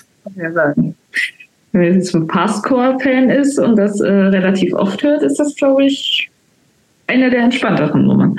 Mhm. Ja. Ähm, nee, aber ich finde es immer schön, dass äh, wenn man besonders als Frau am Schlagzeug genauso einfach, ich sage immer auf die Fresse einfach drauf. Mhm. äh, aber so fühlt es mich, also fühlt es sich für mich immer an, wenn man am Schlagzeug einfach mal ausrastet. Ich finde es immer schön, dass sowas auch existiert. Mhm. So ein bisschen. Also ganz oft wird immer noch, okay, du bist Frau, du spielst nicht so doll, du spielst mhm. entspannter. So. Und wenn man dann sowas hört, finde ich es umso schöner, wenn man dann erkennt, oh, das ist eine Frau im Schlagzeug, Respekt, die hat Frau. Also, mhm. ja, sowas mag ich dann schon. Aber Band war mir nicht bekannt. Hier sind schon auch eine, auch eine ähm, also wenn es sich interessiert, da lohnt es sich stärker okay, einzusteigen, ähm, weil die auch ähm, sehr eigen sind. Ne? Also sie sind zum Teil krass schnell, aber sind schon sehr speziell auch. Die lassen sich nicht so ganz eindeutig vor irgendwelche Karren äh, spannen. Ja. Ja. Ich kannte bis jetzt nur One Kicks so ein bisschen. So ein bisschen Ähnlichkeit hatten. Die kenne ich gar nicht zum Beispiel. Die kenne ich jetzt auch nicht. Das ist eine koreanische. Ich die jetzt auch? Auch Punk. Hm. Punk-Band. Okay. Gut. Äh, die, Dann haben wir noch, ja? Jobs, deine nächste hier äh, Band, die kannte ich auch nicht. Brutus? Was? Nee, kannte ich nicht. Die, kan die kannte aber Sandy. Ähm, ich kannte sie, ich glaube, das war die von, ich habe sie, glaube ich, mal bei TikTok oder irgend sowas. Also ja. so die typischen. ja. Wenn man jetzt Band und TikTok hat, dann kommen halt nur noch bei mir sämtliche Menschen, die Schlagzeug spielen. Mhm. Und daher kannte ich sie. Also also, du kanntest die gar nicht, Christopher? Nee, ich kannte die überhaupt nicht. Aktuelle belgische Band, Trio und auch mit einer, also okay, sag du, mit einer sehr, sehr präsenten Schlagzeugerin auf jeden Fall, die auch singt. Ja. Finde ich mega gut. Kann man nicht viel sagen. Also ich kenne, kannte halt schon die Videos vorher, mhm. dass sie sehr präzise singt, äh, spielt und dazu auch noch singt. Das ist eh immer so eine Sache, Voll. wie man sowas hinkriegt. Finde ich auch mal ziemlich neu so ein bisschen. Schlagzeugerin, was eh schon nicht so viel ist, zwei Männer, dann singt sie auch noch. Mhm. Und dann spielt sie auch nicht mal nur so Standardsachen, die relativ einfach sind, sondern spielt wirklich extrem gut Schlagzeug dazu. Mhm. Das ist auf jeden Fall äh, was Neues, finde ich. Mhm. Oder was man auf jeden Fall nicht so oft sieht. Ja, Spitzenband finde ich auf jeden Fall. Also die echt äh, auch mir, also eigentlich mir ein bisschen zu vertrackt sind. Das ist eigentlich nicht so meins, aber mhm. haben eine krasse Energie und also, wo ich mir auch denke, boah, zu dritt, wow, also das ist auch nochmal so ein Ding. Also ich, das ist, ist nicht so, äh, nichts Selbstverständliches so. Aber die ist, äh, hab die noch nicht live gesehen, aber meine äh, Freundin Judith, mit der ich in der Band spiele, die ist ganz großer Fan und meint auch live total super. Nee, auch noch nicht gesehen. Gut, wir haben noch zwei. Eine auch ganz aktuelle Band und dann habe ich noch ganz was ganz Altes reingeschmuggelt. Aber die ganz aktuelle Band heißt Zulu und der Song heißt Faking ja. the, the Funk. kannte ich wirklich auch gar nicht. Also das war, ich war auch mit einer Frau im Schlagzeug, oder? So, nee, ich glaube nicht. Nee, glaube ich nee? auch nicht. Nee. Muss nachdenken. Oder? uh -uh. Habe ich, glaube ich, gerade nicht mehr. Ich bin, ich bin sehr sicher, dass da keine Frau im Schlagzeug sind. Nee? Ich habe es ja nur vor kurzem live gesehen, deshalb, da war keine Frau. Achso, ja. ähm, weiß ich aber gerade ehrlich gesagt auch gar nicht mehr. Okay, dann lass uns äh, zum letzten springen. Ein Song, über den wir uns im Vorfeld schon äh, äh ausgetauscht haben, nämlich Forming von den Germs die erste, ich glaube, mhm. das war die erste Single von den Germs. Ja. Sandy, was ist dein Votum? Mhm. Kann aus der Band noch was werden oder nicht? Ja, die haben ja schon mega erfolgreiche Lieder, also die so gut wie, glaube ich, jeder kennt. Oder? Ja, also, oder bin ich dann zu viel nicht denken? Wie heißt der bekannteste hier, äh, Devil, Devil, Devil, Lexicon? Le Lexicon Devil? Ja. Lexicon, hm ist bei mir auf jeden Fall in sämtlichen Playlisten mit rein. Ein Song, ja. Wobei ich ja, aber der, der, ich fand den zu glatt. Ich wollte Forming haben. Ja, macht Spaß. Ich finde, also ich habe ganz viele Live-Platten von jetzt anderen Bands, von Romans oder sämtliche Sachen, die für mich immer so ein bisschen klingen, als hätte man sie wirklich im Proberaum aufgenommen, ein Take mhm. und fertig. Da so Mischer, hm, egal, äh, braucht man nicht. Und raus damit. Und das erinnert mich irgendwie daran. Ich weiß nicht, wie die aufgenommen haben in der Zeit. Weiß ich nicht, ob es. Ich glaube, das wurde sogar noch, ob, ich, ich glaube sogar noch, dass es, es wurde noch auf, in Mono aufgenommen. Bestimmt. Ja, das könnte vieles erklären. Mhm. Ja, aber ich finde, ich liebe sowas. Ich finde solche Lieder haben irgendwie Charme, einfach, wenn sie nicht dieses perfekt abgemischte, super tolle, es klingt einfach zu clean, sondern wir machen jetzt, wir nehmen jetzt auf und so hauen wir es raus. Also so fühlt es sich an. So war es wahrscheinlich nicht, aber. Mhm. Und der, dieser, dieser krasse Hall, der auf dem Gesang von Darby Crash drauf ist, der, äh, der war aus Versehen. Das habe ich gelesen irgendwie. Das hat also irgendjemand bei der Aufnahme hat aus Versehen irgendwie äh, äh Hall full on draufgelegt und dann war es halt so. Ja, finde ich gut. Also genau solche Sachen, wenn es einfach gemacht wurde. Und auch dann auch so rausgebracht wurde, so, ja, okay, ist passiert. Hm. Ja, okay. das ist der Spirit. Ähm, ich, ich finde das tatsächlich, ja, also ich meine, ähm, Jobs, ich verstehe, warum du es ausgewählt hast. Ich finde, es ist tatsächlich im, im, im Gesamtkanon von den Germs einer der schwächeren Songs. Ja, wobei tatsächlich diese Version, die ich jetzt aktuell auf Spotify und so gefunden habe, die waren schon besser als das, wie ich den Song in Erinnerung hatte. Ganz genau, das wollte ich nämlich auch sagen. Wo ich ja, dachte, wow, die, das, ist, das ist so. Es wow. ist nämlich, es ist tatsächlich so. Du hast hier eine, du hast hier eine Spotify-Version rumgeschickt, die ja. schon deutlich besser klingt als ja, das, was ich, ich gefunden ähm, äh, als das, was, was ich in Erinnerung habe. Und ich habe nämlich dann noch was anderes auf, gefunden auch, wo ich mir nämlich auch ein, äh, einbilde, dass Derby Crash auch dauernd im Takt daneben liegt. Ja, und alles das ist, ist alles durcheinander. So, und das ist bei der Fassung, die du jetzt geschickt hast, ist es nicht mehr ganz so. Also das, das passt schon noch mehr. Aber ähm, egal, äh, egal, also äh, äh, Germs jetzt unabhängig von dem Song, ähm, schon mega Band. Ich finde, dass das ähm, äh, ich glaube, die haben auch nur diese eine Studioplatte, GI, glaube ich, rausgebracht, oder? Dann gibt es noch diese What We Do is Secret, irgendwie so eine mhm. Zusammenstellung. Aber ähm, großartige ja, Band. Ja auch relativ schnell wieder aufgelöst, glaube ich.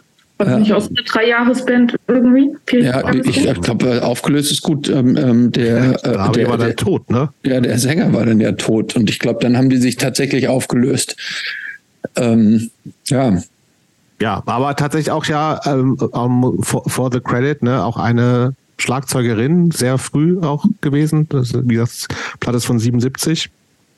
Ähm, gehen wir noch mal ganz kurz zurück zu Zulu, weil ich habe mir, es hat mir die ganze Zeit keine Ruhe gelassen.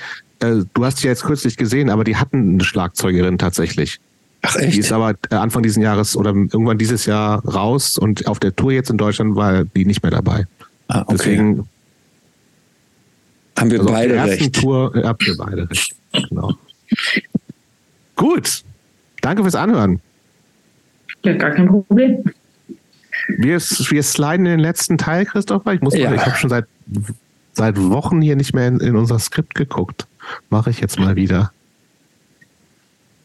Oh, weißt du, was unsere erste Frage ist? Sandy, nee, kannst du gar nicht wissen. Wie lange, die Frage ist, wie lange bleibst du Punk?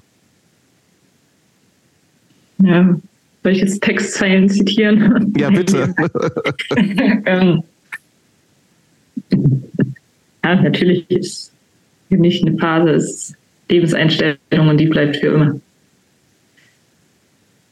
Ja. Also, aber stand auch nicht, stand auch nicht ernsthaft. Äh, Hier steht äh, Frage 36, wie lange bleibst du Punk? Ja, steht aber hier. die Frage hat sich nach dem Gespräch, das wir jetzt hier mit Sandy geführt haben, nee, hat, sie, war, hat sich nicht ernsthaft noch gestellt. Ähm, Der hätte mich ja, auch gewundert. Ja, nee, noch anderthalb Jahre. Da kommt die Sandy wieder. Naja, es, naja aber es, es gibt ja tatsächlich Menschen, ähm, für die, ähm, für die ist ist Punk so eine Durchgangsphase, wo, wo, äh, und dann nimmt man was von mit und dann findet man andere Sachen spannend oder der Horizont erweitert sich und dann tritt das irgendwie so in den Hintergrund zurück, was ja auch nicht schlimm ist. Ne? Also, ja, glaub, ähm, das, das, ist aber nicht selten geplant, ehrlich gesagt. Insofern ist die Frage eigentlich bescheuert, wie lange bleibst du Punk? Ja. Aber sie steht da, was soll ich machen? Ja, gut, wenn alles da steht, dann muss es auch äh, äh, ja. gemacht werden. Ich würde, ich würde jetzt im letzten Teil noch eine Frage äh, nachschieben, die eigentlich die zweite Vorfrage war, aber die ähm, zugunsten oder zu Lasten von ähm, Jack White äh, hinten rübergefallen ist. Und zwar die Frage, was macht dich betroffen und was, ähm, äh, wie gehst du damit um? Betroffen? Hm? Allgemein wahrscheinlich Ungerechtigkeit. Also, ja, egal. Ich meine, du, du, hast ja, du hast ja schon vorhin immer gesagt, dass du eigentlich, ähm, eigentlich nicht so ein, so ein also so habe ich es zumindest verstanden, dass du wenig, eigentlich nicht so ein trübsinniger Mensch bist, sondern dass du viel so aufs Positive siehst und dass du so ein positiver Mensch bist und so. Ähm, aber gerade vor dem Hintergrund stelle ich mir die Frage, gibt es denn eigentlich auch denn eine Sache ist ja, dass man sagt, okay, ich schaue positiv, ich schaue positiv in die Zukunft und so. Ne? Und trotzdem gibt es bei jedem Jahr, also auch bei so positiv veranlagten Menschen in der Regel Dinge, die einem dann auch richtig zusetzen können. Also auch, wo man, wo, wo man dann auch mal so einen Moment mit sich wieder so neu kalibrieren muss, um wieder auf die Spur zu kommen. Und da die Frage, gibt es sowas, was dich, wo du sagst, oh, das geht mir nahe, so sowas? Oder da, da, da kann ich auch mal so ein bisschen aus dem Takt geraten. Aus dem Takt geraten, um jetzt in, in Schlagzeugersprache zu sprechen? ähm, selten, ehrlich gesagt. Also super selten, weil bei mir, bevor ich an, ich bin wirklich ein wahrscheinlich schon kranker positiv oder sonstiges. Ich kann gar nicht so, egal was passiert irgendwie in meinem Leben, ich drehe es direkt wieder um auf irgendein was, was ich rausziehen kann aus irgendwas Guten in der Situation. Deswegen habe ich so direkt irgendwas, was mich jetzt komplett einmal ausnocken würde, so gedanklich, gefühlig, habe ich ehrlich gesagt gar nicht. Mhm. Das ist ja gut für dich. Das ist gut, ja. ja. Ich ja. Das finde ich so. Ja. Das heißt, du bist auch nie mal so bist doch nie mal so traurig oder so, oder dass, dass du so mit irgendwas so haderst? Ich bin ja nur unterwegs. Ich glaube, da bleibt nicht viel. Das ist auch so ein Vorteil, dass man, glaube ich, einfach die ganze Zeit irgendwo ist, irgendwas macht. Ja. Also wenn ich, glaube ich, so richtig Urlaub hätte und so viel nachdenken oder so könnte, wäre es wahrscheinlich was ganz anderes. Ja. Also dadurch, dass ich jeden Tag wirklich unterwegs bin und äh, von Terminen, von Arbeit zur Probe, dann Auftritt, Konzert, äh, dann mit Freunden noch treffen, ähm, habe ich das gar nicht. Und selbst wenn, ich habe wirklich super, super selten schlechte Laune und wenn so ein, zwei Minuten, weil ich es halt komplett Schwachsinn finde, mich, ich ändere das immer direkt ich will keine schlechte Laune haben. So, dafür ist das Leben irgendwie zu kurz und das sehe ich auch gar nicht ein, dass mir irgendjemand auf dieser Welt sagen kann, wegen dir habe ich jetzt schlechte Laune. Nee, okay. Dann ziehe ich irgendwie das Positive daraus und denke mir, okay, jetzt ist sein Problem, wenn er jetzt schlechte Laune hat, seine Sache. Mir geht's gut, alles ist toll. Finde ich gut. Welche Rolle spielt denn, also wie gesagt, Punk ist ja klar auch eine Musikrichtung so, ne, aber eben auch eine mit bestimmten Werten und irgendwie auch immer auch politisch, weil unpolitisch geht ja gar nicht so richtig, ne? Ähm, wir haben jetzt viel über Musik gesprochen und so, ne? Aber wir hatten ja schon gleich am Anfang so ein bisschen dieses, dass es für dich über diesen Einstieg äh, Cash hat das so ein bisschen den Horizont erweitert. Ähm, natürlich auch was mit mit einer mit einem alternativeren Lebensentwurf vielleicht zu tun hat oder sowas, ne? oder, oder einen alternativeren, äh, also im positiven Sinne alternativ muss man ja 20 äh, heutzutage mal sagen, aber Alternative ist ja wird ja durchaus auch negativ verwendet, ne? wenn man den ganzen AfD-Scheiß mhm. mit bedenkt. Ähm, würdest du dich als politischen Menschen bezeichnen? Mhm. Nicht wirklich politisch. Also ja, mhm. klar, ähm, die Einstellung sollte schon in die richtige Richtung gehen, sage ich jetzt mal so. Mhm. Ähm, ich verfolge jetzt nicht sämtliche Sachen, klar, Wahlergebnisse äh, gucke ich mir an oder ähm, versuche zumindest was über AfD oder sonst was, äh, die Negativbeispiele auf jeden Fall weiterzutragen. Mhm. Aber dass ich mich jetzt irgendwas komplett einsetze oder das wirklich über der Maßen teile auf Social Media oder davon viel rede. Nee, das habe ich gar nicht so. Ist so, ist so, aber so, so Demo-Geschichten, war das mal Teil deines Lebens auch so? Natürlich. Demos gehören immer dazu. Immer noch, tatsächlich? Ja, also was, war, was war die letzte mit? Also immer, immer noch, das sagst du so, als wenn ähm, äh, sie. Ich war lange äh, nicht auf einer Demo tatsächlich, also aus meiner Perspektive. nee, Demo finde ich äh, immer noch, also natürlich nicht mehr die ganz kleinen, die glaube ich jetzt nicht mit, weil die meisten mhm. von der Polizei einfach überrannt werden und dann mhm. hat man den Salat. Ähm, aber bei denen, die mir wichtig sind, äh, da bin ich auf jeden Fall immer noch mit dabei. Ja, was also ist denn das dann thematisch? Immer demonstrieren. Okay. Mhm. Das ist äh, gar kein Problem. Das mhm. braucht man auch immer noch mehr als genug Menschen, die da wirklich ähm, ein Zeichen setzen.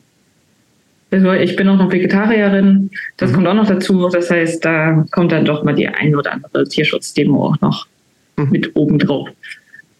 Aber meistens habe ich leider auch gar keine Zeit mehr, weil Freitags, Samstags, Montags sind oft Konzerttage. Mhm wo ich dann gar nicht in Hamburg bin oder ja, irgendwo anders bin.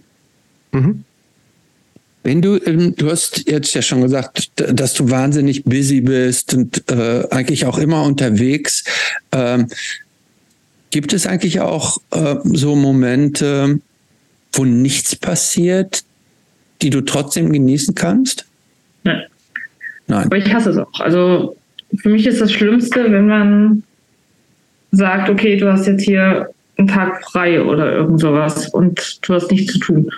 Das ist für mich, nee, ich mache immer irgendwas. Also selbst wenn ich frei habe, dann versuche ich den Tag trotzdem mit irgendwas für mich Sinnvollen zu gestalten. Also so, dass ich einen Tag nur zu Hause hänge und Fernseher gucke. Weil du, arbeit, du arbeitest ja auch noch, wenn ich daran erinnern darf. Nee, gut, aber wenn sie, ja, wir reden jetzt ja von dem Tag, wenn sie einen Tag frei hätte. Ah, okay, gut. Ja, wir reden ja davon. Ähm, das heißt, so, so, so, ein, so, ein, so ein äh, gemütlicher, langer Tag irgendwie, morgens lange im Bett bleiben, dann irgendwie im, im, im, äh, in der Jogginghose auf die Couch legen, Kaffee trinken, eine Serie gucken, einfach so nur so chillend, es kommt, äh, kommt denen nicht in die Tüte. Also ich mag es halt auch wirklich nicht. Ich glaube, das Problem ist, mein Körper ist so drauf getaktet, viel zu machen, mhm. dass ich direkt krank werde, wenn ich einen Tag nichts mache. Wenn ich dann halt einmal runterkomme, dann weiß ich halt schon, okay, ab Montag bin ich krank, wenn ich jetzt Sonntag zum Beispiel einfach mal einen Couch-Tag mache. Mhm. Aber ich merke, wenn ich dann zu viel einfach die letzten Wochen gemacht habe, dann gebe ich meinen Körper schon, ja, okay, jetzt müssen wir mal einen Tag machen. Ich hasse es, also ich bin dann die ganze Zeit so okay, ich will jetzt was machen, ich will jetzt hier nicht zusammen äh, zu Hause einfach rumhocken und nichts machen. Ich finde es irgendwie schrecklich. Ich bin, bin da gar kein Freund von, von einfach chillen und rumhocken und irgendwas gucken.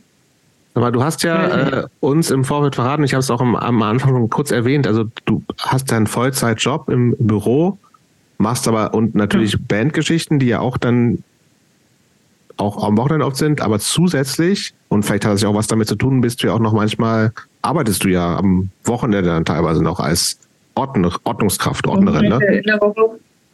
Auch in der ja. Woche, bei Konzerten also, und sowas. Mhm. Also mittlerweile nicht mehr so viel wie früher schaffe ich einfach gar nicht mehr. Versuche mich jetzt ein bisschen auf Fußball zu konzentrieren. Was halt fast weil, immer nur Okay, aber weil das am angenehmsten ist, oder?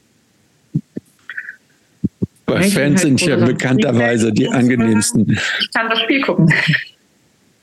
Fußballfan bist du schon? Ich bin ja, ja, ja. Ja, deswegen arbeite ich da, glaube ich, auch so super gerne. Ah. Ich habe nicht so viel am, oder nur am Anfang viel zu tun und danach kann ich eigentlich fast immer das komplette St. Pauli-Spiel mir angucken. Wow, okay. Was natürlich äh, als St. Pauli-Fan äh, sehr praktisch ist, wenn man quasi direkt fühlt an der, am Rasen stehen darf. Okay, das machst du aber dann exklusiv auch bei St. Also bei St. Pauli, bei einer direkt da oder ist das irgendwie so eine Sicherheitsfirma, die dann da irgendwie. Eine Sicherheitsfirma. Okay. Also, äh, ja. Also die Aber Hauptsicherheitsfirma St. Pauli, die das ganze Stadion bewacht. Okay, aber das machst du dann auch nur im Millantor-Stadion und nicht HSV wäre es nicht so. Mhm. Nee, ist nicht so schön mit bunten Haaren. Äh, nee, HSV-Stadion. Ne? Äh, okay. Aber gibt es da denn. Das äh, okay, macht sich immer gar nicht so gut. Verstehe, ja. Ähm, aber äh, hast du da schon mal irgendwie so eine richtig stressige Situation gehabt? Das kann ja durchaus mal, also vielleicht nicht unbedingt mit den St. Pauli-Fans, aber vielleicht sogar da auch, aber da kommen ja durchaus auch mal eher uncoole andere Fans ins Stadion. Geht. Also äh, ich bin jetzt seit acht Jahren, glaube ich, da. Mhm. Ist noch nie irgendwas wirklich Schlimmes passiert. Immer wenn genau bei mir den Einlässen was passiert ist, war ich irgendwie nicht da. Mhm äh, war wohl meistens mein Glück. Und ich habe halt einen Vorteil, ich bin in der Haupttribüne und da hat man halt kaum Ultras oder sonstiges. Das heißt, das ist so die entspannteste Tribüne, das okay. ist nur die Sitztribüne im Millantor. Okay. Das ist halt super, super, super entspannt. Klar hat man Leute, die zu viel Alkohol getrunken okay. haben, dann einen dumm anmachen. Das wird immer passieren. Das ist Fußball. Aber meistens kann ich das eigentlich mit ein, zwei Sätzen relativ schnell klären oder spätestens sagen, ey, wenn du zu mir nicht freundlich bist, ich entscheide, ob du reinkommst oder nicht. Mhm. Die meisten entscheiden dann, sich doch ein bisschen besser zu benehmen. Ja, also Aber läuft da tatsächlich viel über, also läuft ja im Zweifelsfall viel über Kommunikation, deeskalieren und ja. Grenzen klarsetzen und so, ne? Also ich frage mich aber tatsächlich so ein bisschen, ähm, also ich habe damit wenig Berührung und so, ne? Diese klassischen Ordner ungegendert, die man halt so kennt, sind ja auch oft eher, also du bist ja eine relativ schmale Person. Ähm, aber ist das, ist das, ist das überhaupt so wichtig, dass man sozusagen auch eine körperliche Kraft auswirken, also sozusagen ausstrahlen muss für bestimmte Leute oder geht es wirklich mehr um dieses sehr klar in der Kommunikation sein?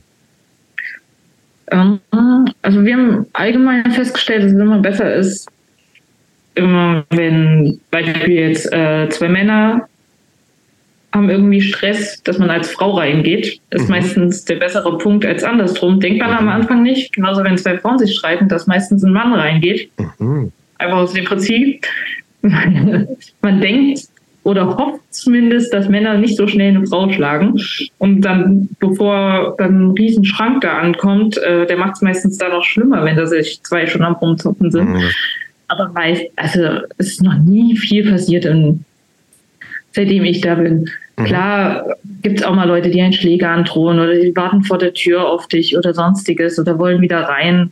Ich habe mich auch mal vor 15 Ultras gestellt, die reingestürmt sind. Da habe ich natürlich mhm. keine Chance. 15 Männer. Mhm. Ja. ja ähm, aber da passiert dann auch nicht viel. Also das meiste kann man zum Glück mit Reden einfach klären. Es gab auch schon Schlägereien, jetzt nicht bei mir, äh, zwischen äh, meinen Leuten und irgendwelchen anderen. äh, ich suche mir halt auch die Konzerte aus, wo ich arbeiten möchte. Also da gibt es mhm. halt schon, man weiß, welche Konzerte entspannt sind. Welche was, was, sind, was sind, welche Musikrichtungen sind denn entspannt? Ja, viel Metal, äh, Punk natürlich. Okay. Das sind so die entspannten, so oh, Schlager und Schlager ist nicht so entspannt? Nee, das sind die schlimmsten Konzerte. Ja, Denkt das, man nicht? Ist das doch, das, so. glaube ich dir aber sofort. Das ist nur Diskussion, weil jeder denkt, oh, ich gehe einmal in meinem Leben auf ein Konzert und mir gehört das Konzert. Mhm. Und das ist total egal, ob wir Security sind oder nicht. Wenn da jemand sitzen möchte, wo man nicht sitzen darf, der wird sich da hingesetzt und dann auch erstmal 20 Mal diskutiert. Mhm. Das äh, bei Metal-Fans ist jetzt ziemlich pauschal alles gesagt, aber ja. ganz selten ja. der Fall ist, die gehen so oft auf Konzerte, die wissen, was ja, gang ist, die wissen, was mein darf. Ja. Hm. So, die haben kein Parfüm oder so, Haarspray. Man diskutiert sich bei Schlager ganz oft eine ab. Warum darf ich meine Piccolo-Flaschen nicht mit reinnehmen? Äh, ja. das weiß man doch. Ja, ja eigentlich schon, ja, ja. Okay. Aber bist du da so, ähm, also ich könnte mir vorstellen, wenn ich mich so in so die Lage versetze, dass das, also du, du weißt ja nicht, mit wem du es zu tun hast, ne? Im Zweifelsfall vielleicht auch irgendwie, weiß ich nicht, alkoholisierte Leute oder sowas, oder du bist ja dafür da, äh, den Stress auch im besten Fall nicht entstehen zu lassen. So. Ist das, ja. äh, ist das, äh, und das kann, ich kann mir vorstellen, dass es das auch so mit so einer, äh, mit so Adrenalin auch was zu tun hat oder also dass, dass, dass da so eine eigene Aufregung bei mir dann auch wäre, wenn ich das machen würde. Aber wie, wie ist das emotional bei dir in so Situationen, wenn eben irgendwie du sozusagen irgendwo hingehen musst, wo potenziell Stress sein könnte? Bist du da aufgeregt oder bist du da einfach mega relaxed, weil du sagst, ja, ich habe Erfahrung und da passiert nichts und ich bin einfach entspannt und weiß, dass es eh vielleicht am besten auch ist? Also ich kann, ähm, würde ich von mir behaupten, ziemlich schnell einschätzen, wie Menschen reagieren. Also mhm. in, es reichen eigentlich schon ein, zwei Blicke und du weißt genau, okay, gleich sollten wir lieber gehen, weil das wird hier gleich eine Riesenschlägerei oder ja, okay, der erzählt jetzt ein bisschen was und dann hat man das schon im Griff. Also das kriegt man schon ziemlich schnell raus. Wir sind ja da auch nie so, dass wir, ich werde auch nicht alleine in eine Fünf-Mann-Gruppe reinrennen und mhm. sagen, hallo, jetzt bleibt mhm. mal ein bisschen ruhig hier bitte. Ähm, da haben wir ja unsere Leute, die das dann alles klären. Mhm. Aber also Angst hatte ich noch nie. Das ist bei mir immer.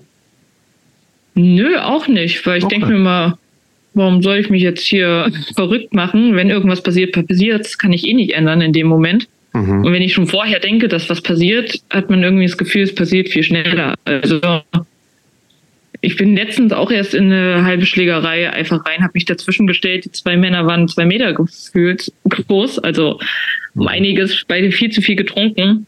Und dachte mir, ja, okay, wird jetzt schon schief gehen, stellst dich jetzt hier schon in die Mitte. Ja, hat geklappt. Nichts passiert. Okay. Nicht schon ungewöhnlich. Ich, also ja, ich denke auch nie an so negative Sachen, glaube ich. Ich denke, ja, vielleicht liegt das, liegt das, an deiner buddhistischen Einstellung. So einzugehen? Ja, vielleicht liegt das an deiner buddhistischen das Einstellung. Einfacher. Ja. Ich habe das tatsächlich, ich habe es äh, ganz selten, dass ich so physische Konfrontationen habe, aber immer in so einer Situation, ich habe genau das Jobs, was du ansprichst. Ich habe immer so, ich, ich habe sofort, weil gerade, weil es nicht so eine geübte Situation ist, ich habe sofort so ein Stresslevel und so, so, so ein Adrenalinlevel, dass ich so unter, mhm. dass ich da so unter so einem, unter so einem Strom stehe. Gut, ich bringe die Leute dann auch immer komplett um, auch sofort, aber mhm, genau. im ersten Moment hadere ich dann immer noch. Ja, ähm, ich bin halt nicht. vielleicht habe ich auch einfach mal zu viel gesehen oder kannst. Nee, du, du bist halt, du hast, also ich meine, es kommt ja auch klar rüber, du hast tatsächlich ja diese, diese, diese positive, fast buddhistische Einstellung. Aber es, es ist ja gut, wir, wir kritisieren das ja gar nicht. Ähm, ähm, äh, ist ja super, super, dass es so funktioniert. Ähm,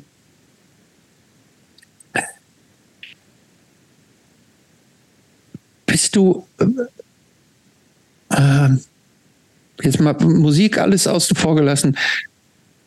Bist du in, in, irgendwas und Horrorfilme auch außen vor genommen? Gibt es irgendwas, wo du sagst, das genießt du? Bist du Genießerin von irgendwas? Ich glaube wirklich Konzerte. Das ist so mein. Ja, Musik habe ich ja schon gerade erzählen ja, jetzt gerade. Dieses, äh, wo ich so, oder der einzige Punkt, wo ich so wirklich runterkomme in mein Leben, glaube ich. Ähm, also auch mal so irgendwie in ein Restaurant gehen, irgendwie was Leckeres essen, es gibt dir auch gar nichts, oder? Nö.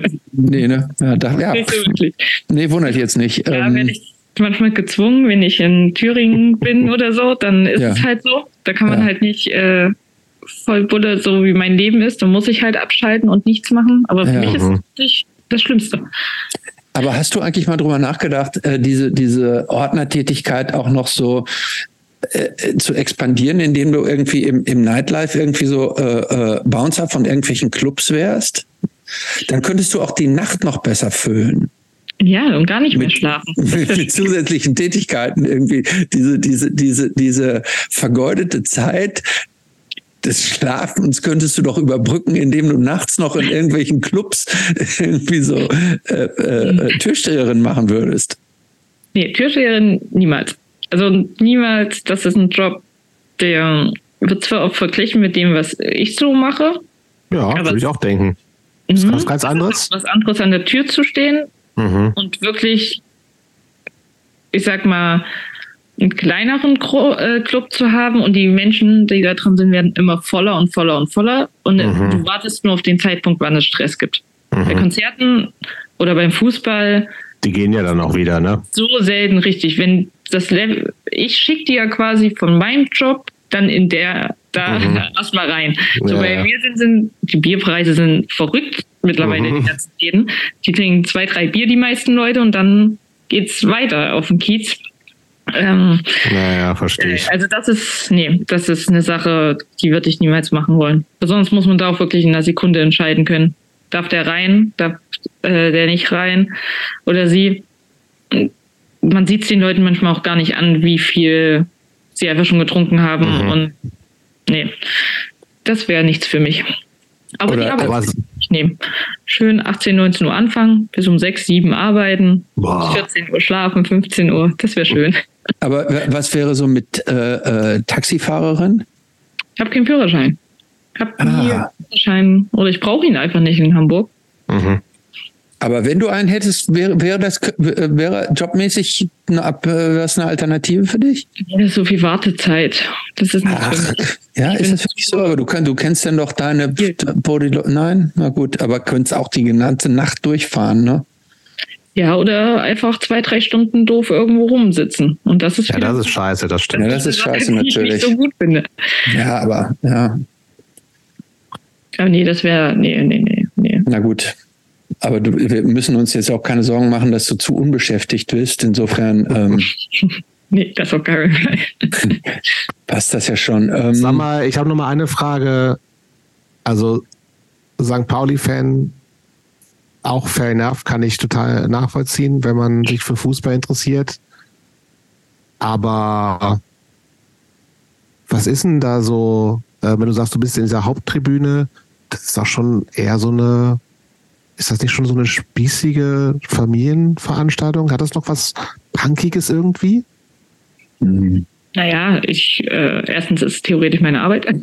ja, ja, gut, aber so was du so mitkriegst, also ist das, wo du sagst, irgendwie so, dass, das, also die haben ja, das ist ja ganz viel Image bei St. Pauli auch, dieses mit den Totenkopf fahren und klar hat's die Geschichte und so, ne, und wir haben ja auch mit Dingen von Slime gesprochen und so, der, der den Verein ja praktisch erfunden hat, neu, wieder neu ja, gefunden. Das, lassen, wir lassen das jetzt mal so stehen, einfach unkommentiert.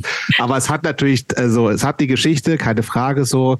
Ähm, aber ist das jetzt äh, 2023, merkt man davon noch was? Oder ist das eigentlich auch so viel mit eigentlich auch gut verdienenden mit 40ern, die sich dann eigentlich in einer Agentur arbeiten oder was weiß ich sind und dann sich dann halt nochmal den, den, die, die Totenkopf-Schal anziehen und eigentlich genauso auch beim VfL Bochum sein könnten oder so. Würde ich nicht sagen. Also für mich ist die Haupttribüne, unterscheide ich immer so ein bisschen in Leute, die einfach schon ein gewisses Alter haben und jetzt sitzen wollen, aber seit 40, 50 Jahren St. Pauli-Fan sind mhm. und da wirklich gern hinkommen und auch wirklich, ich sehe oft die ganzen Leute wirklich noch die Emotionen und alles fühlen und wie sie gehen und ähm, sonstiges. Ganz oft haben wir natürlich ganz viele Touris. Die Haupttribüne mhm. ist so ganz viel Touri weil da passiert halt einfach nichts. Also da kann man in HSV-Klamotten reinlaufen und man kann wieder rauslaufen und keiner sagt was. Skandal. Ja, es ist halt, äh, Haupttribüne steht auch bei uns, ist die einzige Tribüne mit Polizei zum Beispiel. Da passiert okay. halt einfach nichts. Es ist entspannt. Aber man kennt sie. Ich kenne die meisten seit acht Jahren. Die, ähm, ich habe auch die Rollifahrer bei mir zum Beispiel. Mhm. Und das sind so herzensgute Menschen, die sich so freuen für die kleinsten Tore, für die besten Momente im Stadion oder wenn es ein bisschen Konfetti ist, was da mal mit drüber rollt. Äh, oder sie ihre eigene Choreo irgendwann mal bekommen. Mhm. Ja, also das sind schon die wahren, äh, viele wahre St. Pauli-Fans einfach mit dabei, die aber nicht stehen wollen die ganze Zeit und mittendrin im Getrubel sein wollen. Die singen genauso, schreien genauso, weinen genauso, lachen genauso mit dem Verein. Mit natürlich Ausnahmen. Also die Touris. Und, und du glaubst, sie sind anders als VfL Bochum-Fans? Ich, ich, war noch nie bei okay. Blog. Aber, aber anders, als HSV, anders als HSV-Fans? Ich habe hm. viele HSV-Freunde, ich war oft im HSV-Stadion. Ähm, was mir da leider echt viel aufgefallen ist, dieses Vorhergehen. Das mhm. sehe ich mhm. bei St. Pauli nicht. Es wird nach der 90. Minute gegangen und Feierabend. Okay. Aber vorher nach Hause gehen, finde ich einfach uncool. Also man unterstützt auch seinen Verein, auch wenn man 5-0 hinten liegt. Ich war im Millantor teilweise, da habe ich den, äh, die Gegner mit angefeuert, mhm. als ich noch nicht da gearbeitet habe, damit man mal wieder jemand anfeuern kann, wenn es der eigene Verein nicht schafft. Also, ja. Aber ich, ich bin jetzt auch kein, ähm, kein Fußballfan, aber was ich so wahrnehme, ähm, ist doch äh, diese, diese, dieses Fantum, egal bei welchem Verein, dadurch geprägt, dass, dass, dass die Fans zu ihrem Verein eine Leidenschaft haben und dass das tatsächlich auch über ganz unterschiedliche gesellschaftliche Schichten hinweg so vereint. Ne? Also dass, dass du äh, irgendwelche Industriemanager hast, die auch wirklich für irgendeinen Verein brennen, genauso wie irgendwelche Arbeiterleute. Also die, diese, ähm, diese äh, Vereinigung für den Verein, ob es jetzt der VfL Bochum ist oder, oder der St. Pauli. Ja, aber St. Pauli hat, da schwingt ja immer noch so ein bisschen sowas Alternatives oder zumindest Antirassistisches mit und so, ne? Also aber das ich, ach so. Also das wird ja. wirklich, äh, wenn da mal irgendwas ist, irgendein äh, irgendein mhm. Plakat von Gästefans oder irgendwo anders, das wird wirklich direkt gehandhabt, ohne Wenn und Aber. Mhm. Ähm, das wird uns auch immer wieder gesagt. Es gibt keine rechten mhm. Marken zum Beispiel, die in das Stadion dürfen. Wenn kommen sie sofort wieder raus. Egal, wer da irgendwie belästigt wird, es sind überall Leute, die sofort helfen, haben hundertprozentig auch super viele andere Vereine. Ich will jetzt hier nicht St. Pauli als Superverein raushauen. Ähm, ja. Aber ja, sie haben natürlich das Image mit links und alternativ mhm. und ähm, wir sind für alle da, aber das ziehen sie auch super gut durch, finde ich, in einer sehr guten Art und Weise. Okay. Gut, genug für St. Pauli für mich. Von St. Pauli. Ja, noch Tabellenführer, also bin ja, ich wer weiß, wer weiß, wenn wir das hier ausstrahlen, da kann schon wieder alles anders sein. Gut. Äh, hast du noch was, Christopher? Sonst nee, ich, ich, ich, langsam ich tendiere auch fast zur Abschlussfrage. Ja, dann mach mal. Was würde die 15-jährige Sandy sagen, wenn sie Sandy 2023 treffen würde? Wie fände die 15-jährige Sandy dich heute? Ich glaube, gut. äh, dadurch, dass ich früher so mega schüchtern war, dass ich das abgedeckt habe und wirklich ich selbst sein kann. Ich glaube, ich würde einfach sagen, ey, mach so weiter, wie es jetzt gerade angefangen hat. Glaub da dran, dann wird das was. Ähm, Gibt's, gibt's was, äh, was dein jüngeres Ich an deinem jetzigen Ich überraschen würde? Das Selbstbewusstsein auf jeden Fall und das äh, dieses für seine eigene Meinung einstehen was ich früher einfach nicht konnte und nicht gemacht habe, sondern eher auf alles andere gehört, was jeder mir so erzählt hat. Und dass ich mich jetzt mittlerweile ohne weiteres Probleme also traue, zu sagen, ey, nee, ich sehe das aber so und so. Und da mhm. ist es mir leider auch ein bisschen egal, was dann jemand anderes von mir denkt, sondern hey, ich bin lieber ehrlich zu dir und du hast deine Meinung von mir als andersrum und ich verstell's und dafür sind wir jetzt beste Freunde, aber ich bin nicht ich.